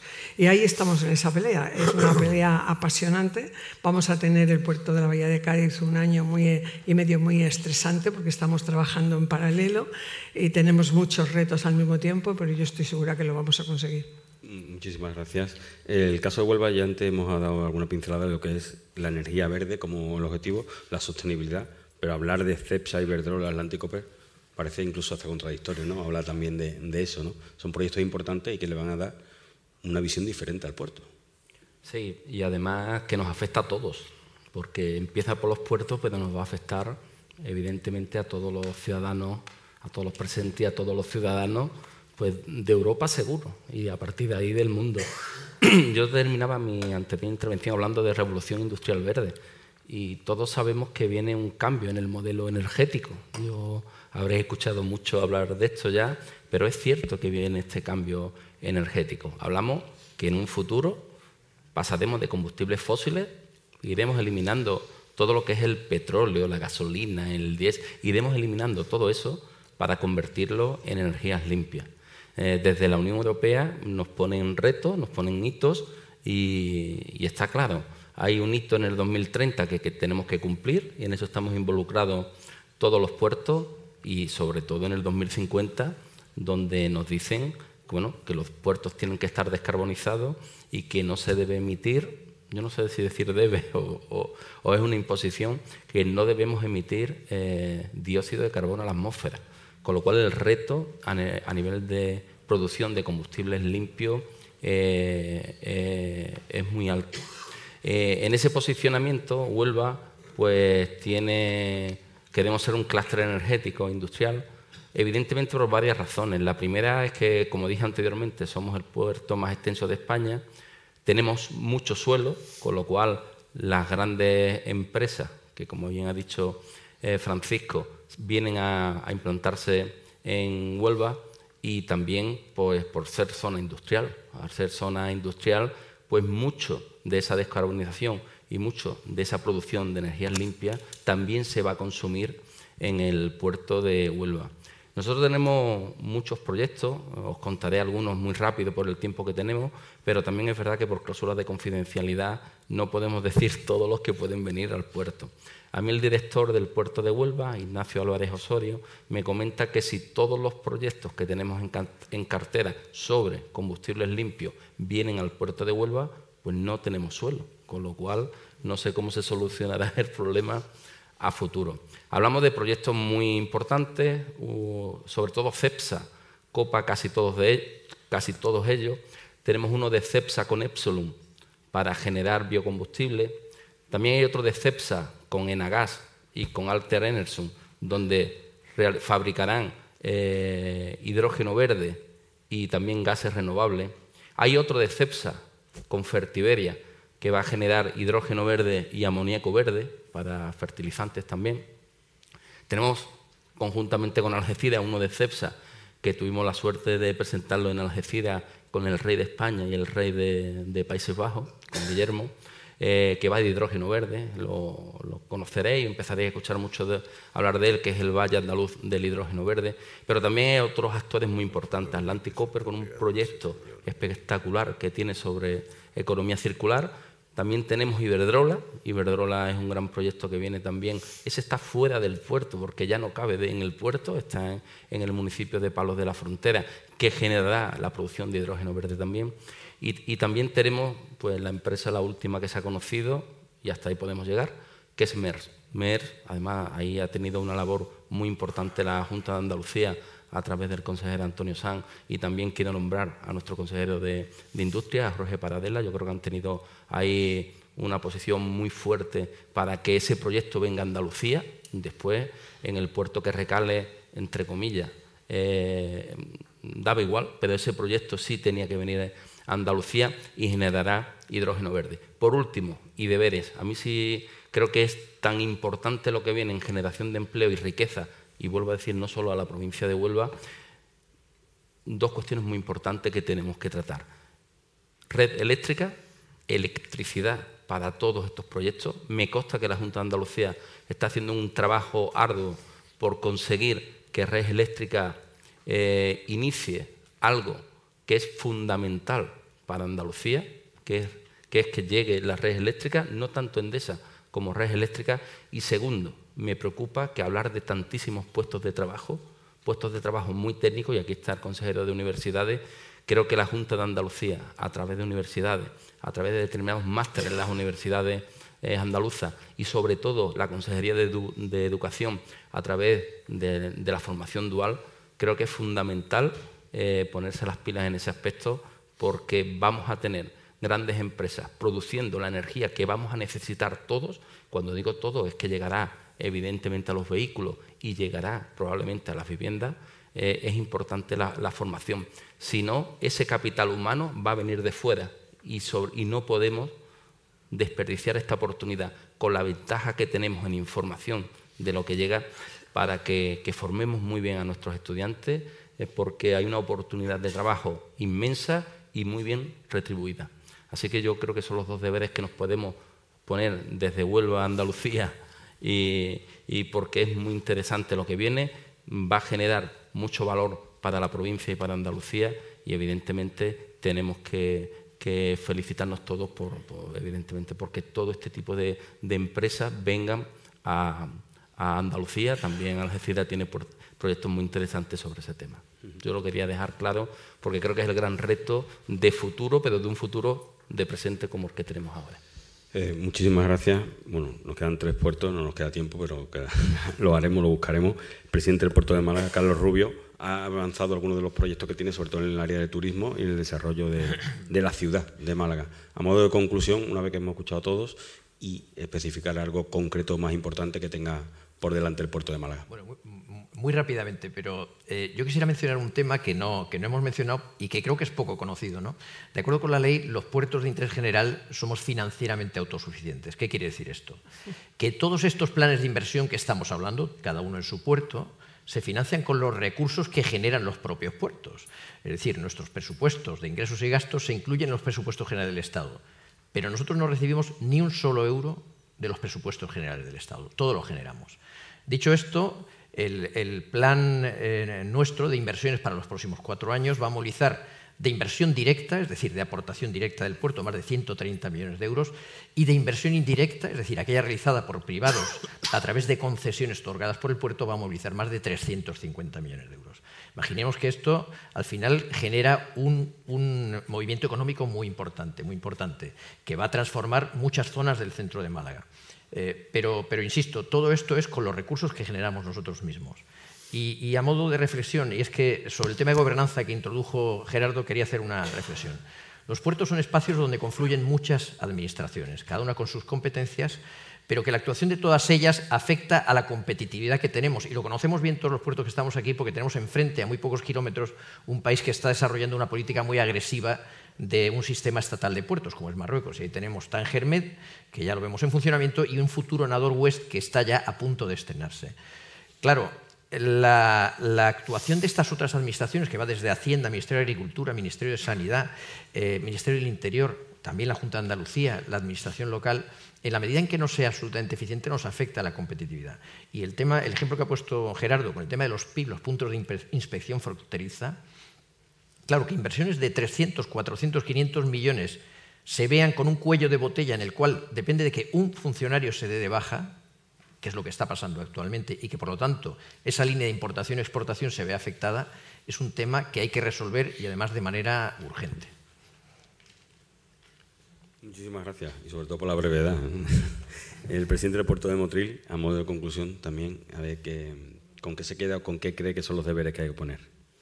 Bueno, yo me quedaría, yo me quedaría en el desarrollo de esta mañana, en el que todos hemos tenido la oportunidad de expresar nuestra opinión. Me quedaría con varias cosas, ¿no? La primera de ellas es la enorme, la enorme aportación que hacen los puertos andaluces a la economía de nuestra comunidad. Eso, por una parte, como herramienta para la internacionalización, para la globalización y una enorme oportunidad y fortaleza ¿no? que tiene la, propia comunidad autónoma. Me quedaría también con esa coordinación y lo bien que nos llevamos todos los, presidentes de los, puertos andaluces en los que más que eh, competir, lo que hacemos es ser complementarios y ayudar de manera general con esa coordinación también a través de la, de la propia Consejería Presidencia de la Junta, colaborar también eh, a esa economía andaluza. ¿no? Y luego también me quedaría con algo. Hay dos retos importantes a corto plazo. Y cuando digo a corto plazo es a diciembre vista, que son, por una parte, esa moratoria que especialmente eh, afecta a nuestro compañero Gerardo eh, como un puerto principalmente con mucha mercancía de tránsito, que es la, ETS, porque si eso no ocurre, probablemente eso sí que afecte mucho a los puertos andaluces de tal manera que perdamos la competitividad y perdamos el mercado. Una vez que se pierde el mercado es muy difícil recuperarlo. ¿no? Hay puertos que no van a pagar esos derechos de emisión, como pueden ser el puerto de Tangermés, que está a 10 o 12 kilómetros de, de, Algeciras, y eso sí puede ser un verdadero problema. ¿no? Y luego tenemos otro reto también a diciembre vista, que son las redes transeuropeas de transporte, esa revisión del reglamento que está en la Unión Europea y que el Gobierno de España tiene que defender que todas esas líneas que inicialmente en el borrador inicial eh, están incluidas en Andalucía, que son muchas, que son muchas y que nos afectan prácticamente a la totalidad de los puertos para mejorar la conectividad eh, ferroviaria salgan adelante, porque si no salen adelante también vamos a tener un enorme problema. En nuestro caso, el tráfico rodado un tráfico que contamina y por tanto también tendremos que una, una serie de costes medioambientales que van a tener una repercusión muy negativa en la competitividad. ¿no?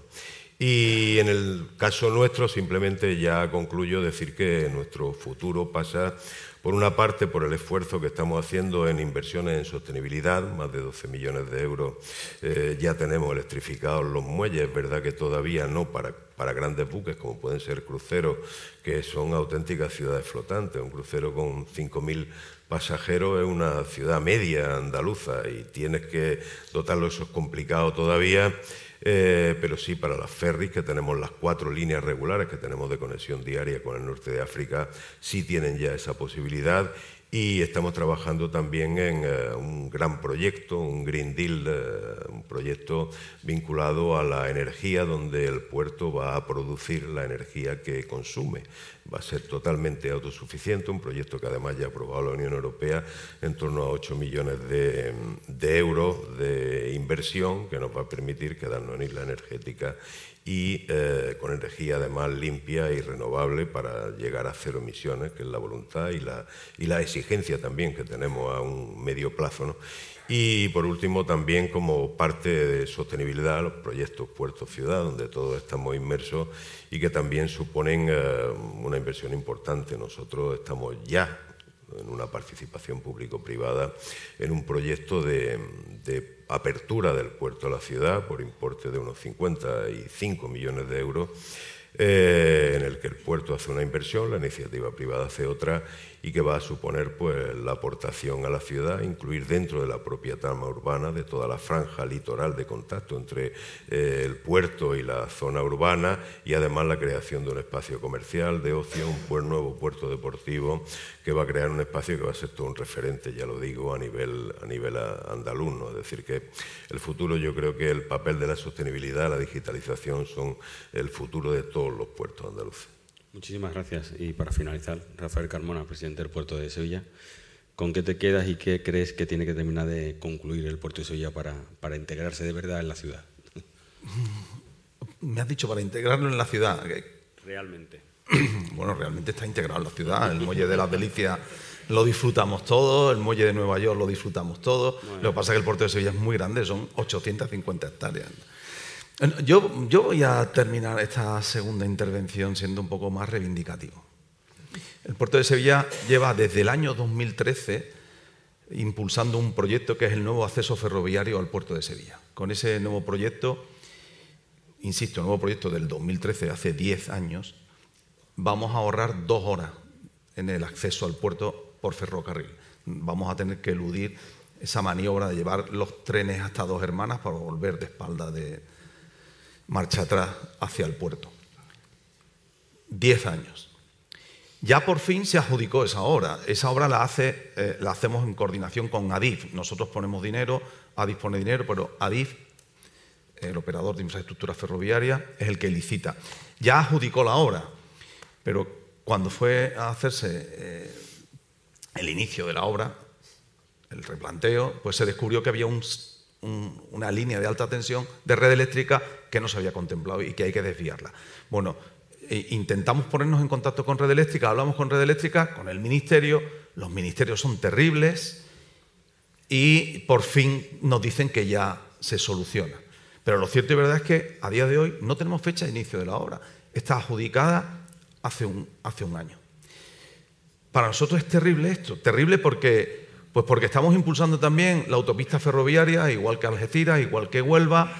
Tenemos un grupo de empresas, porque la autopista ferroviaria no es solo modificar las infraestructuras para que pasen los camiones montados en el tren, eh, mm, reformando el gálibo de los túneles, sino que es el impulso de la relación entre el ferrocarril, empresas ferroviarias con empresas de transporte por carretera y terminales ferroviarias. Eso lo tenemos lanzado pero no tenemos resuelto el acceso o la salida desde el puerto y la llegada al puerto de Sevilla. Por tanto, yo solicitaría abiertamente a, a y a Red Eléctrica Española que lo resuelvan y que podamos disfrutar en breve de ese nuevo acceso ferroviario.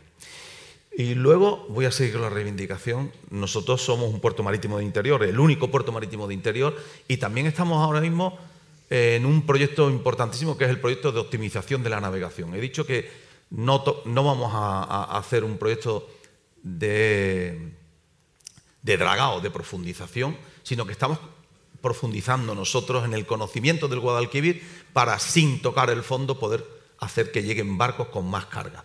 Ese proyecto de optimización está lanzado, está enviado al Ministerio de Medio Ambiente y nosotros quisiéramos que la ministra de Medio Ambiente, ya que está abierta al consenso, a, llegar a acuerdos y a favorecer el desarrollo importante en Andalucía, pues yo espero que ese proyecto nuestro de optimización de la navegación pues se tramite adecuadamente. Solo pido que sea en los plazos legalmente establecidos. Eso es todo lo que pido para que podamos cumplir con esto. Y ya que he hablado de medio ambiente, aprovecho también para hablar de dos cuestiones importantísimas. Una, estamos inmersos todos los puertos, ninguno lo hemos dicho, pero yo lo voy a decir el último, en impulsar la economía circular.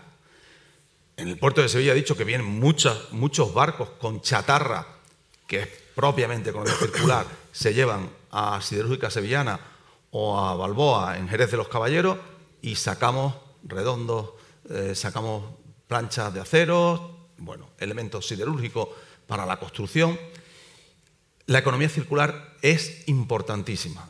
la reutilización de productos que ya no le sirven a unas empresas, pero que son eh, productos que le favorecen al proceso productivo de otras, es muy importante y en los puertos esto sucede. En breve nosotros vamos a tener una planta de reciclaje de aguas industriales y de reutilización de parte de esos desechos que salen de esa agua industrial. Estamos apostando por la economía circular. Y el otro aspecto es el de la economía azul. Hay un sector potente económico industrial relacionado con el mar, relacionado con las aguas. Y también estamos inmersos en el desarrollo de esa industria potente que se genera gracias a este nuevo concepto que es el de la economía azul. Ahí tenemos abiertos dos frentes potentísimos de impulso y que vamos a ser punta de lanza a los puertos andaluces. Muchísimas gracias. Bueno, uh, quedan muchos temas por tratar. Es verdad que habría ocasión de hacer otro tipo de encuentro. A modo de, cierre, van a cerrar los dos consejeros que, más tienen que ver o que tienen que ver con parte de la gestión de los puertos. Primero intervendrá el consejero de, Sostenibilidad, Medio Ambiente y Economía Azul y portavoz del Gobierno, Ramón Fernández Pacheco, y a continuación le dará el paso a, la palabra al consejero de la Presidencia Interior, eh, Diálogo Social y Simplificación Administrativa, Antonio Sanz. Muchas gracias.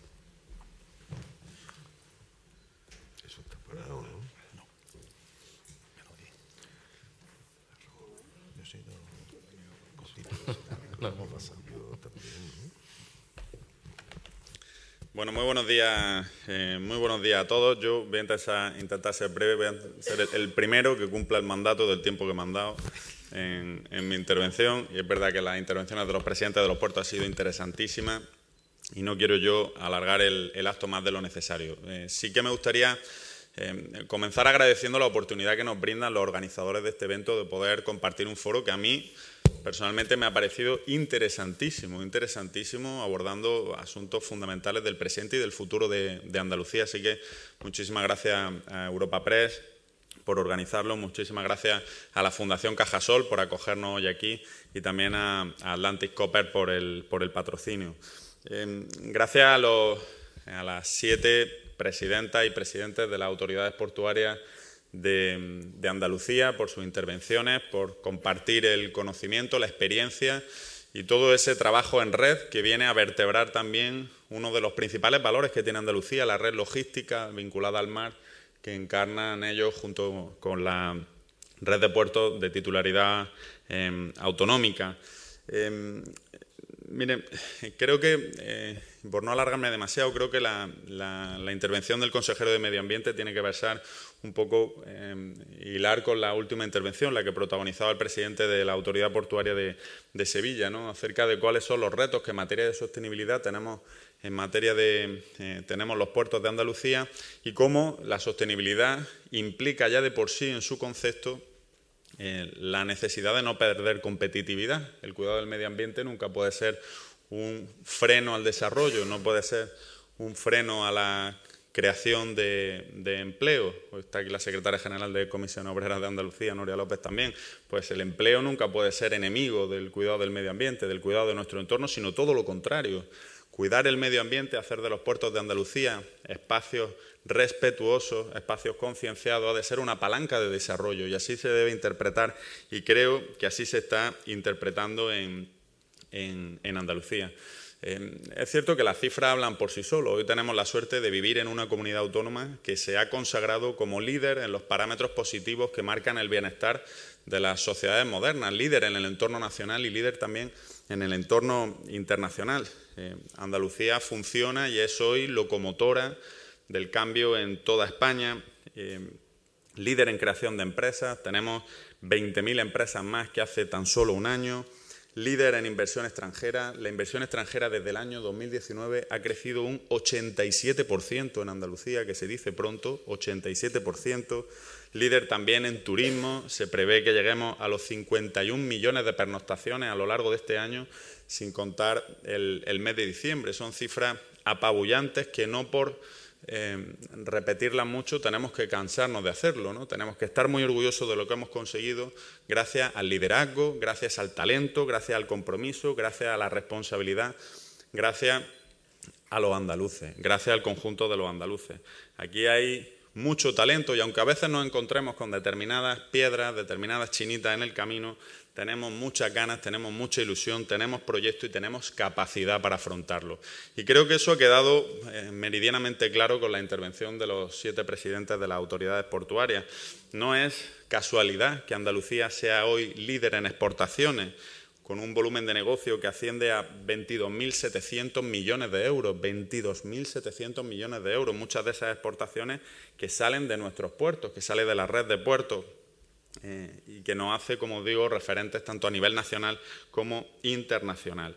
Si hemos sido capaces de situarnos en el mapa, si hemos sido capaces de situar a Andalucía en el lugar que por derecho le corresponde como referente del turismo, como referente de la exportación de mercancías de todo tipo, referente en cuanto a economía vinculada a la actividad portuaria, tenemos que hacerlo también en cuanto a la sostenibilidad y, por lo tanto, a la economía azul sostenible. Digo que para esa tarea evidentemente en una comunidad autónoma que tiene más de mil kilómetros de litoral, que es la única que tiene dos fachadas, una fachada atlántica, una fachada mediterránea, y que cuenta con la mayor y más importante red portuaria de todo nuestro país, es fundamental que trabajemos unidos. Los retos importantes, los retos ambiciosos en la vida, siempre se consiguen en base a las alianzas. El tejer alianzas es mucho más importante que la actividad individual y creo que esta nueva em, inercia que han cogido los puertos andaluces de trabajar conjuntos, de entender que la unión hace la fuerza y además no solo de manera aislada, sino con el conjunto de la sociedad, los sectores productivos y las grandes empresas de Andalucía, es sin duda el camino, el camino correcto. Miren, nosotros eh, desde el Gobierno de, Andalucía, como saben, eh, está aquí el, director general eh, de, la Agencia Pública de Puertos de Andalucía, somos el mayor gestor de amarres de toda España. La Junta de Andalucía gestiona a través de la APA un total eh, de 29 puertos y 5 espacios portuarios que se radican en 34 municipios de, nuestro, de nuestro, litoral. Eh, a lo largo de los, de los, últimos años nos hemos marcado el objetivo de que la red autonómica de puertos, puertos pesqueros, puertos deportivos, marinas deportivas, también puertos industriales como el de Garrucha, avancen en ese camino y lo hagan de manera eficiente, conscientes del ecosistema en el que se, en el que se enclaman. Gracias a todo ese eh, empeño que le puso el presidente Juanma Moreno ya al inicio de la anterior legislatura, hemos conseguido una inversión superior a los 130 millones de euros, la instalación de más de 160 empresas, la creación de cientos de puestos de trabajo, insisto, alineando en esa, en esa estrategia. Porque la estrategia es la clave. Estamos, como saben, inmersos en la elaboración de la primera estrategia de economía azul sostenible de nuestra historia, una estrategia que nos ha de situar la foto fija de cuál es el panorama actual de esos mil kilómetros de costa. Estamos mapeando al milímetro toda actividad económica que tiene que ver con el mar y con la costa, desde nuestra frontera con Murcia hasta nuestra frontera con, con Portugal, de cara a saber y conocer el punto de partida y marcarnos el camino conjunto que hemos de recorrer para ser líderes absolutos en el contexto nacional e internacional. Esa estrategia que se ha elaborado además de manera participativa. Hemos tenido siete reuniones coincidiendo con las siete autoridades portuarias que hoy están aquí representadas y que, y que insisto, tiene que ser la hoja de ruta no del gobierno andaluz, tiene que ser la hoja de ruta no de los puertos andaluces, tiene que ser la hoja de ruta de Andalucía, tiene que ser la hoja de ruta de los empresarios, pero también de los trabajadores, tiene que ser la hoja de ruta de las entidades conservacionistas, tiene que ser la hoja de ruta de las diferentes administraciones públicas, tiene que ser la hoja de ruta de todos. Y para eso, qué mejor que la, que la elaboremos entre todos. De manera paralela, ponemos en marcha proyectos pilotos como el que estamos desarrollando en la APA, en la Agencia Pública de Puertos, en torno a la economía circular. Nos hemos marcado el objetivo de que el residuo que se genera en nuestra red de puertos deje de ser un problema para convertirse en una oportunidad. Que avancemos hacia la neutralidad climática con paso firme, paso decidido y nos convirtamos también en ejemplo para el resto de, de administraciones. Son muchos los retos que tenemos por delante hemos pisado a fondo el acelerador de la revolución verde con el objetivo, insisto, de que Andalucía lidere, de que Andalucía se sitúe en el lugar que se merece. Y en ese objetivo insisto, las alianzas son lo importante. Si caminamos todos juntos, no solo conseguiremos el objetivo, sino que además lo conseguiremos mucho antes. Así que gracias a todos por vuestra implicación, gracias por vuestra participación y muchas felicidades Europa Press por tan magnífica iniciativa. Gracias.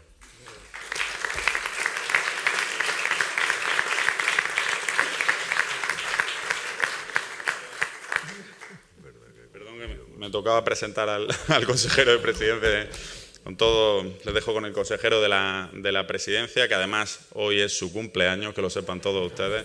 Estamos de felicitación con mi amigo Antonio Sanz.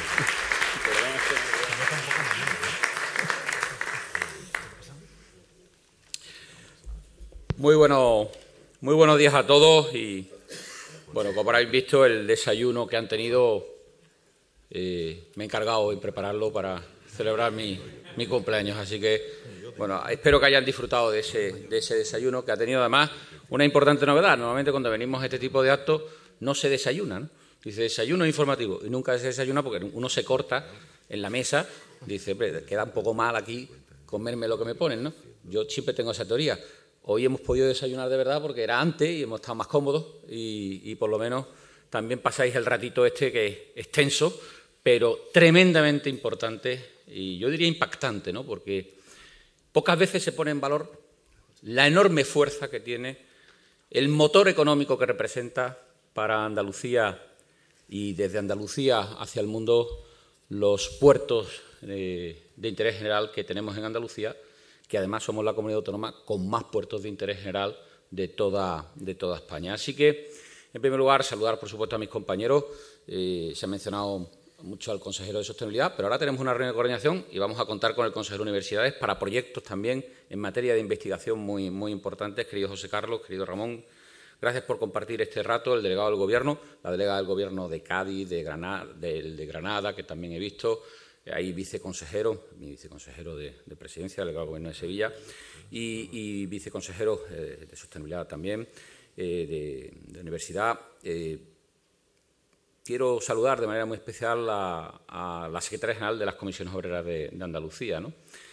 Además, mm, hemos visto lo importante que son los puertos y lo clave que son sus presidentes, pero los puertos sin trabajadores, querida, querida Nuria, no son absolutamente nada. Los puertos son también sus trabajadores y, unos trabajadores muy bien formados, muy capaces, eh, muy bien equipados y claves para ese avance. ¿no? hablamos mucho de inteligencia artificial, pero a mí me gustaría decir, y como presidente de la Agencia Digital de Andalucía, que la inteligencia artificial solamente puede ser el copiloto. Y, por tanto, el piloto sigue siendo los trabajadores de estas empresas. Y no cabe duda que nos referimos a todos, ¿no? desde, desde estibadores prácticos a la policía portuaria, que tan importante labor, y el otro día, anoche estábamos hablando de, de ellos, y de todos, en definitiva, los trabajadores. Saludar también al director de la Agencia de Puertos de, Andalucía, al presidente de los empresarios, por supuesto, y a muchos diputados que he saludado aquí y que otros compañeros, miembros del Gobierno, empresarios. Especialmente a Europa Press, agradecerle esta oportunidad a la Fundación Cajasol y a Atlantic Cooper.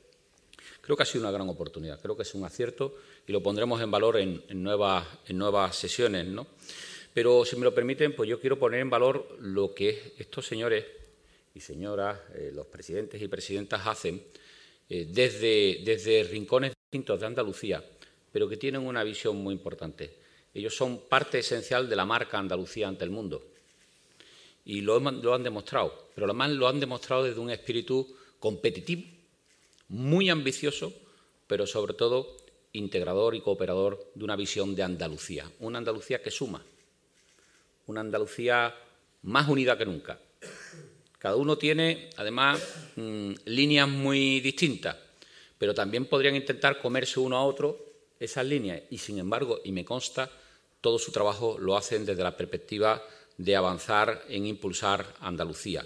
Por tanto, hablamos de uno de los ejes más importantes y estratégicos de la economía andaluza, eh, hablamos de uno de los eslabones más importantes desde el punto de vista logístico y Hoy se ha puesto en valor cómo creemos en esa marca Andalucía, cómo creemos en el tejido empresarial de Andalucía y cómo también tenemos que aprovechar nuestra ventaja competitiva geoestratégica. Nos encontramos en, un sitio estratégico único en el mundo como eje vertebrador de todas las estrategias de comunicación y logística, sea desde, con Asia o sea con América. Y el eje central está aquí, el eje estratégico está aquí, en el sur, en el sur de España, en Andalucía. Los puertos han sido considerados, por tanto, siempre puertas de entrada de conocimiento, de recursos, de cultura. Hoy lo son de generación de riqueza y de mucho empleo. ¿no? Son nodos estratégicos para las cadenas logísticas y de transporte. Fijaros el dato, por los puertos pasan el 60% de las exportaciones y el 85% de las importaciones, lo que supone el 53% del comercio exterior con la Unión Europea y el 96% con terceros países. De eso es lo que hoy hemos hablado aquí y por eso la importancia, querido Paco, de este foro. Precisamente un sector exterior, como decía bien el consejero de Sostenibilidad, que vive un momento histórico. En materia de exportaciones, Andalucía vive un récord histórico. Eh, Andalucía, anotamos los, los siete primeros meses del 2023, el segundo mayor registro de la historia desde que existen datos, que son desde 1995. El primero fue en el 2022, es nos encaminamos hacia otro récord. Lo ha dicho bien, 22.700 millones de euros. Lo que se trata, en definitiva, es de impulsar desde la coordinación, como aquí se ha dicho, una estrategia común. Para eso, la Junta de Andalucía desarrolla su tarea eh, desde el ejercicio y la puesta en marcha y práctica de un plan de coordinación de puertos y de impulso a la exportación que nunca se había desarrollado. Ni la Junta de Andalucía había unido los puertos, ni nunca se había impulsado una estrategia como la que hoy aquí se ha puesto en marcha. Aunar esfuerzos y aprovechar las sinergias, que me gusta hablar de ello, las sinergias entre ellos para el desarrollo, para la promoción internacional de los puertos y de nuestro riquísimo y maravilloso tejido empresarial andaluz ante todo el mundo, aprovechando esas condiciones geoestratégicas únicas en el mundo. Por tanto, hoy se ha puesto en, práctica lo que la Junta de Andalucía quiere impulsar, de sumar a los puertos andaluces para construir y poner en marcha la primera comunidad en transporte de mercancías de España. Tenemos la suerte de tener el primer puerto de España, que es el puerto de Algeciras, y puertos enormemente competitivos, como hemos dicho aquí. Pero, en segundo lugar, la mejor plataforma logística del mundo, la plataforma logística del sur de Europa que representan todos los puertos que hoy aquí eh, os han dirigido la palabra. Por tanto, si hablamos de desarrollo y hablamos de futuro, los puertos de Andalucía tienen un potencial económico, pero como también lo hemos visto, turístico, económico y social de primera magnitud. Esos proyectos puerto-ciudad, esta semana hemos presentado el plan especial del puerto de, Cádiz, querida Teófila, como lo está trabajando Rosario en, Almería, esa integración de puertos de Huelva, Almería o Sevilla con sus eh, respectivas ciudades, teniendo el espejo de Málaga, pues son de los proyectos más eh, eh, ambiciosos. Para ello, vamos a seguir trabajando con ellos en diferentes medidas. Sabéis que estamos poniendo eh, en valor y trabajando eh, el mayor paquete de simplificación administrativa que jamás haya conocido la historia en ningún sitio. Por tanto, también desde los puertos tenemos que mejorar y simplificar todos los procedimientos. Aquí se ha hablado de la lentitud. Y ese no puede ser el desarrollo para aprobar o planes especiales o medidas urbanísticas o impulso a actividades económicas por parte de los puertos. Y, por tanto, los puertos estarán dentro de ese paquete de reforma de medidas administrativas, donde ya trabajamos en más de 300 iniciativas para eh, el mayor paquete de simplificación administrativa. En segundo lugar, tenemos absolutamente integrados los puertos en la unidad aceleradora de proyectos. Hemos construido una autopista para facilitar la inversión. Bueno, pues dentro de los proyectos que ponemos en marcha y por un montante de 2.183 millones de euros, tenemos proyectos en la unidad aceleradora que impulsan una, parte importante del empleo que estamos desarrollando o movilizando eh, inversión desde la unidad aceleradora de proyectos. Proyectos en la unidad aceleradora como en Cádiz, como en Huelva o en Sevilla. Estos proyectos prevén la creación, los que tenemos en la unidad acelerada de proyectos, de 9.814 puestos de trabajo y mucha actividad económica. Y el otro eje sobre el que estamos pilotando ese plan de coordinación es la digitalización. Necesitamos, como bien decía el consejero, puertos más sostenibles, más avanzados y competitivos. Y en ese contexto, la tecnología es clave en la transformación de nuestros puertos y en la nueva economía digital. Lo hacemos con proyectos muy sólidos. Por ejemplo, en materia de inteligencia artificial hemos incorporado a los puertos a uno de los proyectos más ambiciosos que es en relación con la logística inteligente portuaria, teniendo la inteligencia artificial como copiloto. Nuria bien nos conoce, pero es mucho lo que se está avanzando desde el punto de vista tecnológico eh, en la modernización de nuestros puertos o en la puesta de un proyecto en marcha de un proyecto que vamos a tomar como piloto Algeciras de un nodo de emprendimiento digital en el puerto de Algeciras a través del programa Retex, donde vamos a invertir 3 millones de euros eh, para favorecer el emprendimiento digital, fomentando aquellos proyectos que trabajen en la automatización de los procesos, en la descarbonización del sector apostando por las energías verdes, en la eficiencia energética de estos equipamientos, en la implementación de redes 5G en los puertos y su digitalización y en la introducción de la tecnología blockchain en el sector portuario. Y por último, tenemos integrado a los puertos en la estrategia de ciberseguridad de Andalucía. En los próximos días vamos a, va a inaugurar el presidente de la Junta de Andalucía el mayor centro de ciberseguridad de Europa que eh, va a estar precisamente en el puerto de Málaga, en el Muelle 2 de Málaga, como centro de referencia europea e internacional en materia de ciberseguridad, impulsado por la Agencia Digital de Andalucía, impulsado por la Junta de Andalucía. Por supuesto, los puertos no pueden quedarse fuera, no podían quedarse fuera de esa estrategia en materia de seguridad en la red que eh, tan importante es como lo estamos comprobando con los recientes acontecimientos precisamente aquí en Sevilla. Todo ello lo hacemos desde una visión muy clara la colaboración público-privada, la confianza en los creadores de empleo, en los emprendedores y en los trabajadores. Y ese es el camino hacia el que tenemos que avanzar. Pero si me lo permiten, como se ha puesto aquí, y termino, eh, tenemos también algunos déficits.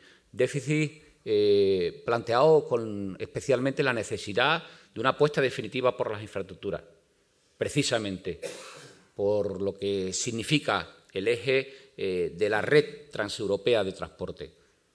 No pueden pasar décadas, décadas de oportunidad, décadas donde no se avanza ni en el eje mediterráneo, teniendo un puerto como el de Motril, que es el único que no tiene ni siquiera conexión ferroviaria, o lo que ocurre con puertos como el de Algeciras y el resto, pero Algeciras como primer puerto de España, donde lamentablemente los retrasos en torno a la conexión por el eje central y también en el Mediterráneo, pero pongamos en el eje central, pues todavía ya datan de décadas y décadas. Pero no es solo eso, nos encontramos con problemas como aquí se ha puesto de manifiesto. Mire, lo voy a decir claro, no puede ser la situación de los PIB. El gobierno del Estado tiene que tomar decisiones y tomarlas ya. No se puede tener puertos de primer nivel con infraestructuras y servicios que en momentos clave llevan a un retraso en la gestión de, la inspección fronteriza que eh, lógicamente nos hace no suficientemente competitivos en esos momentos clave. Tenemos problemas en determinadas fechas de fluidez, de operatividad, y eso puede conllevar pérdida de confianza y, por tanto, pérdida de mercado. Ahí tenemos que reclamar. Miren, mm, por cierto, estoy mirando porque eh, estaba aquí eh, un exministro. No, ah, está ahí, perdón, perdón, Joder, que te veo tan rejuvenecido tenemos ni más ni menos que a un exministro, a, a, nuestro ministro de Justicia, pero también lo fue, ministro de Fomento, eh, a Rafa, que, le agradezco eh, muchísimo. Bueno, primero me alegro mucho de verte eh, por aquí, pero él sabe mucho de lo que estamos diciendo. Mira, los PIF no pueden depender de cinco ministerios. Es imposible. Es imposible. Tomar una decisión, yo he sido delegado del gobierno, es imposible tomar una decisión. Interviene Interior, interviene Presidencia, interviene fomento, interviene agricultura e interviene sanidad. Cuando vas a tomar una decisión, uno de estos ministerios siempre te corta y no lo ve. Así no podemos arrancar, pero quiero decir claramente en esta materia que no es solo un déficit de personal y medios, como siempre se dice, es imprescindible dar un paso definitivo por la modernización del concepto de inspección, que es otra cosa. Y modernizar el concepto de inspección es aplicar mayores y mejores herramientas informáticas y de digitalización a los procesos en materia de inspección fronteriza. Y esa es una petición que hoy hacemos desde la Junta de Andalucía de manera clara. Y en segundo lugar, y la segunda petición que hacemos, eh, bueno, sería la tercera junto a la red transeuropea de transporte, es en relación con lo que aquí se ha venido a definir como la necesidad de una moratoria para amortiguar el impacto de la entrada en vigor a partir del año 24 del sistema para controlar y grabar las emisiones de dióxido de carbono del transporte marítimo de la Unión Europea, eh, la GTS, como bien ha indicado el resto de compañeros y de manera muy especial el presidente del puerto de, de Algeciras. Miren, lo que no se puede es estar en Europa, liderar medidas, lo cual estamos de acuerdo, pero lo único que se genera con esas medidas son desventajas competitivas, porque si el resto de países no europeos no se, no se adaptan en la misma medida que nosotros lo tenemos que hacer, pues evidentemente lo único que se genera es desventaja competitiva. Y aprovechando la presidencia de la Unión Europea, nosotros tenemos que reclamar, y lo reclamamos desde la Junta de Andalucía, esa moratoria, para que se estudie, incluso con la nueva comisión que se va a generar dentro de poco, el nuevo colegio de comisarios, una posición que no genere esa desventaja competitiva y que realmente nos permitan. Eso sí, por supuesto, todo el mundo quiere avanzar en materia de emisiones de dióxido de carbono, pero otra cosa es dejarnos a los puertos andaluces de manera muy especial en una desventaja competitiva muy peligrosa. Y por lo tanto, mmm, creo que hoy se ha puesto aquí en valor lo mucho que se hace, pero también lo mucho que se ambiciona para seguir haciendo.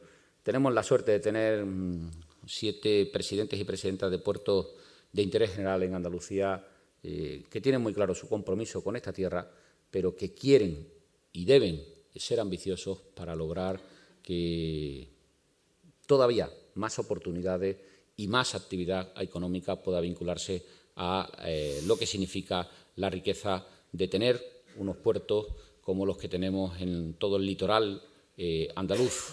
Por eso, entre todos, eh, estoy convencido que lograremos unos puertos más sostenibles, pero también más competitivos, unos puertos que regeneren más riqueza, más empleo, y todo eso gracias a nuestra situación estratégica y, desde luego, también a la tarea de coordinación entre todos que estamos haciendo con el liderazgo del presidente Juanma Moreno. Muchísimas gracias a todos y gracias a Europa Press por esta iniciativa.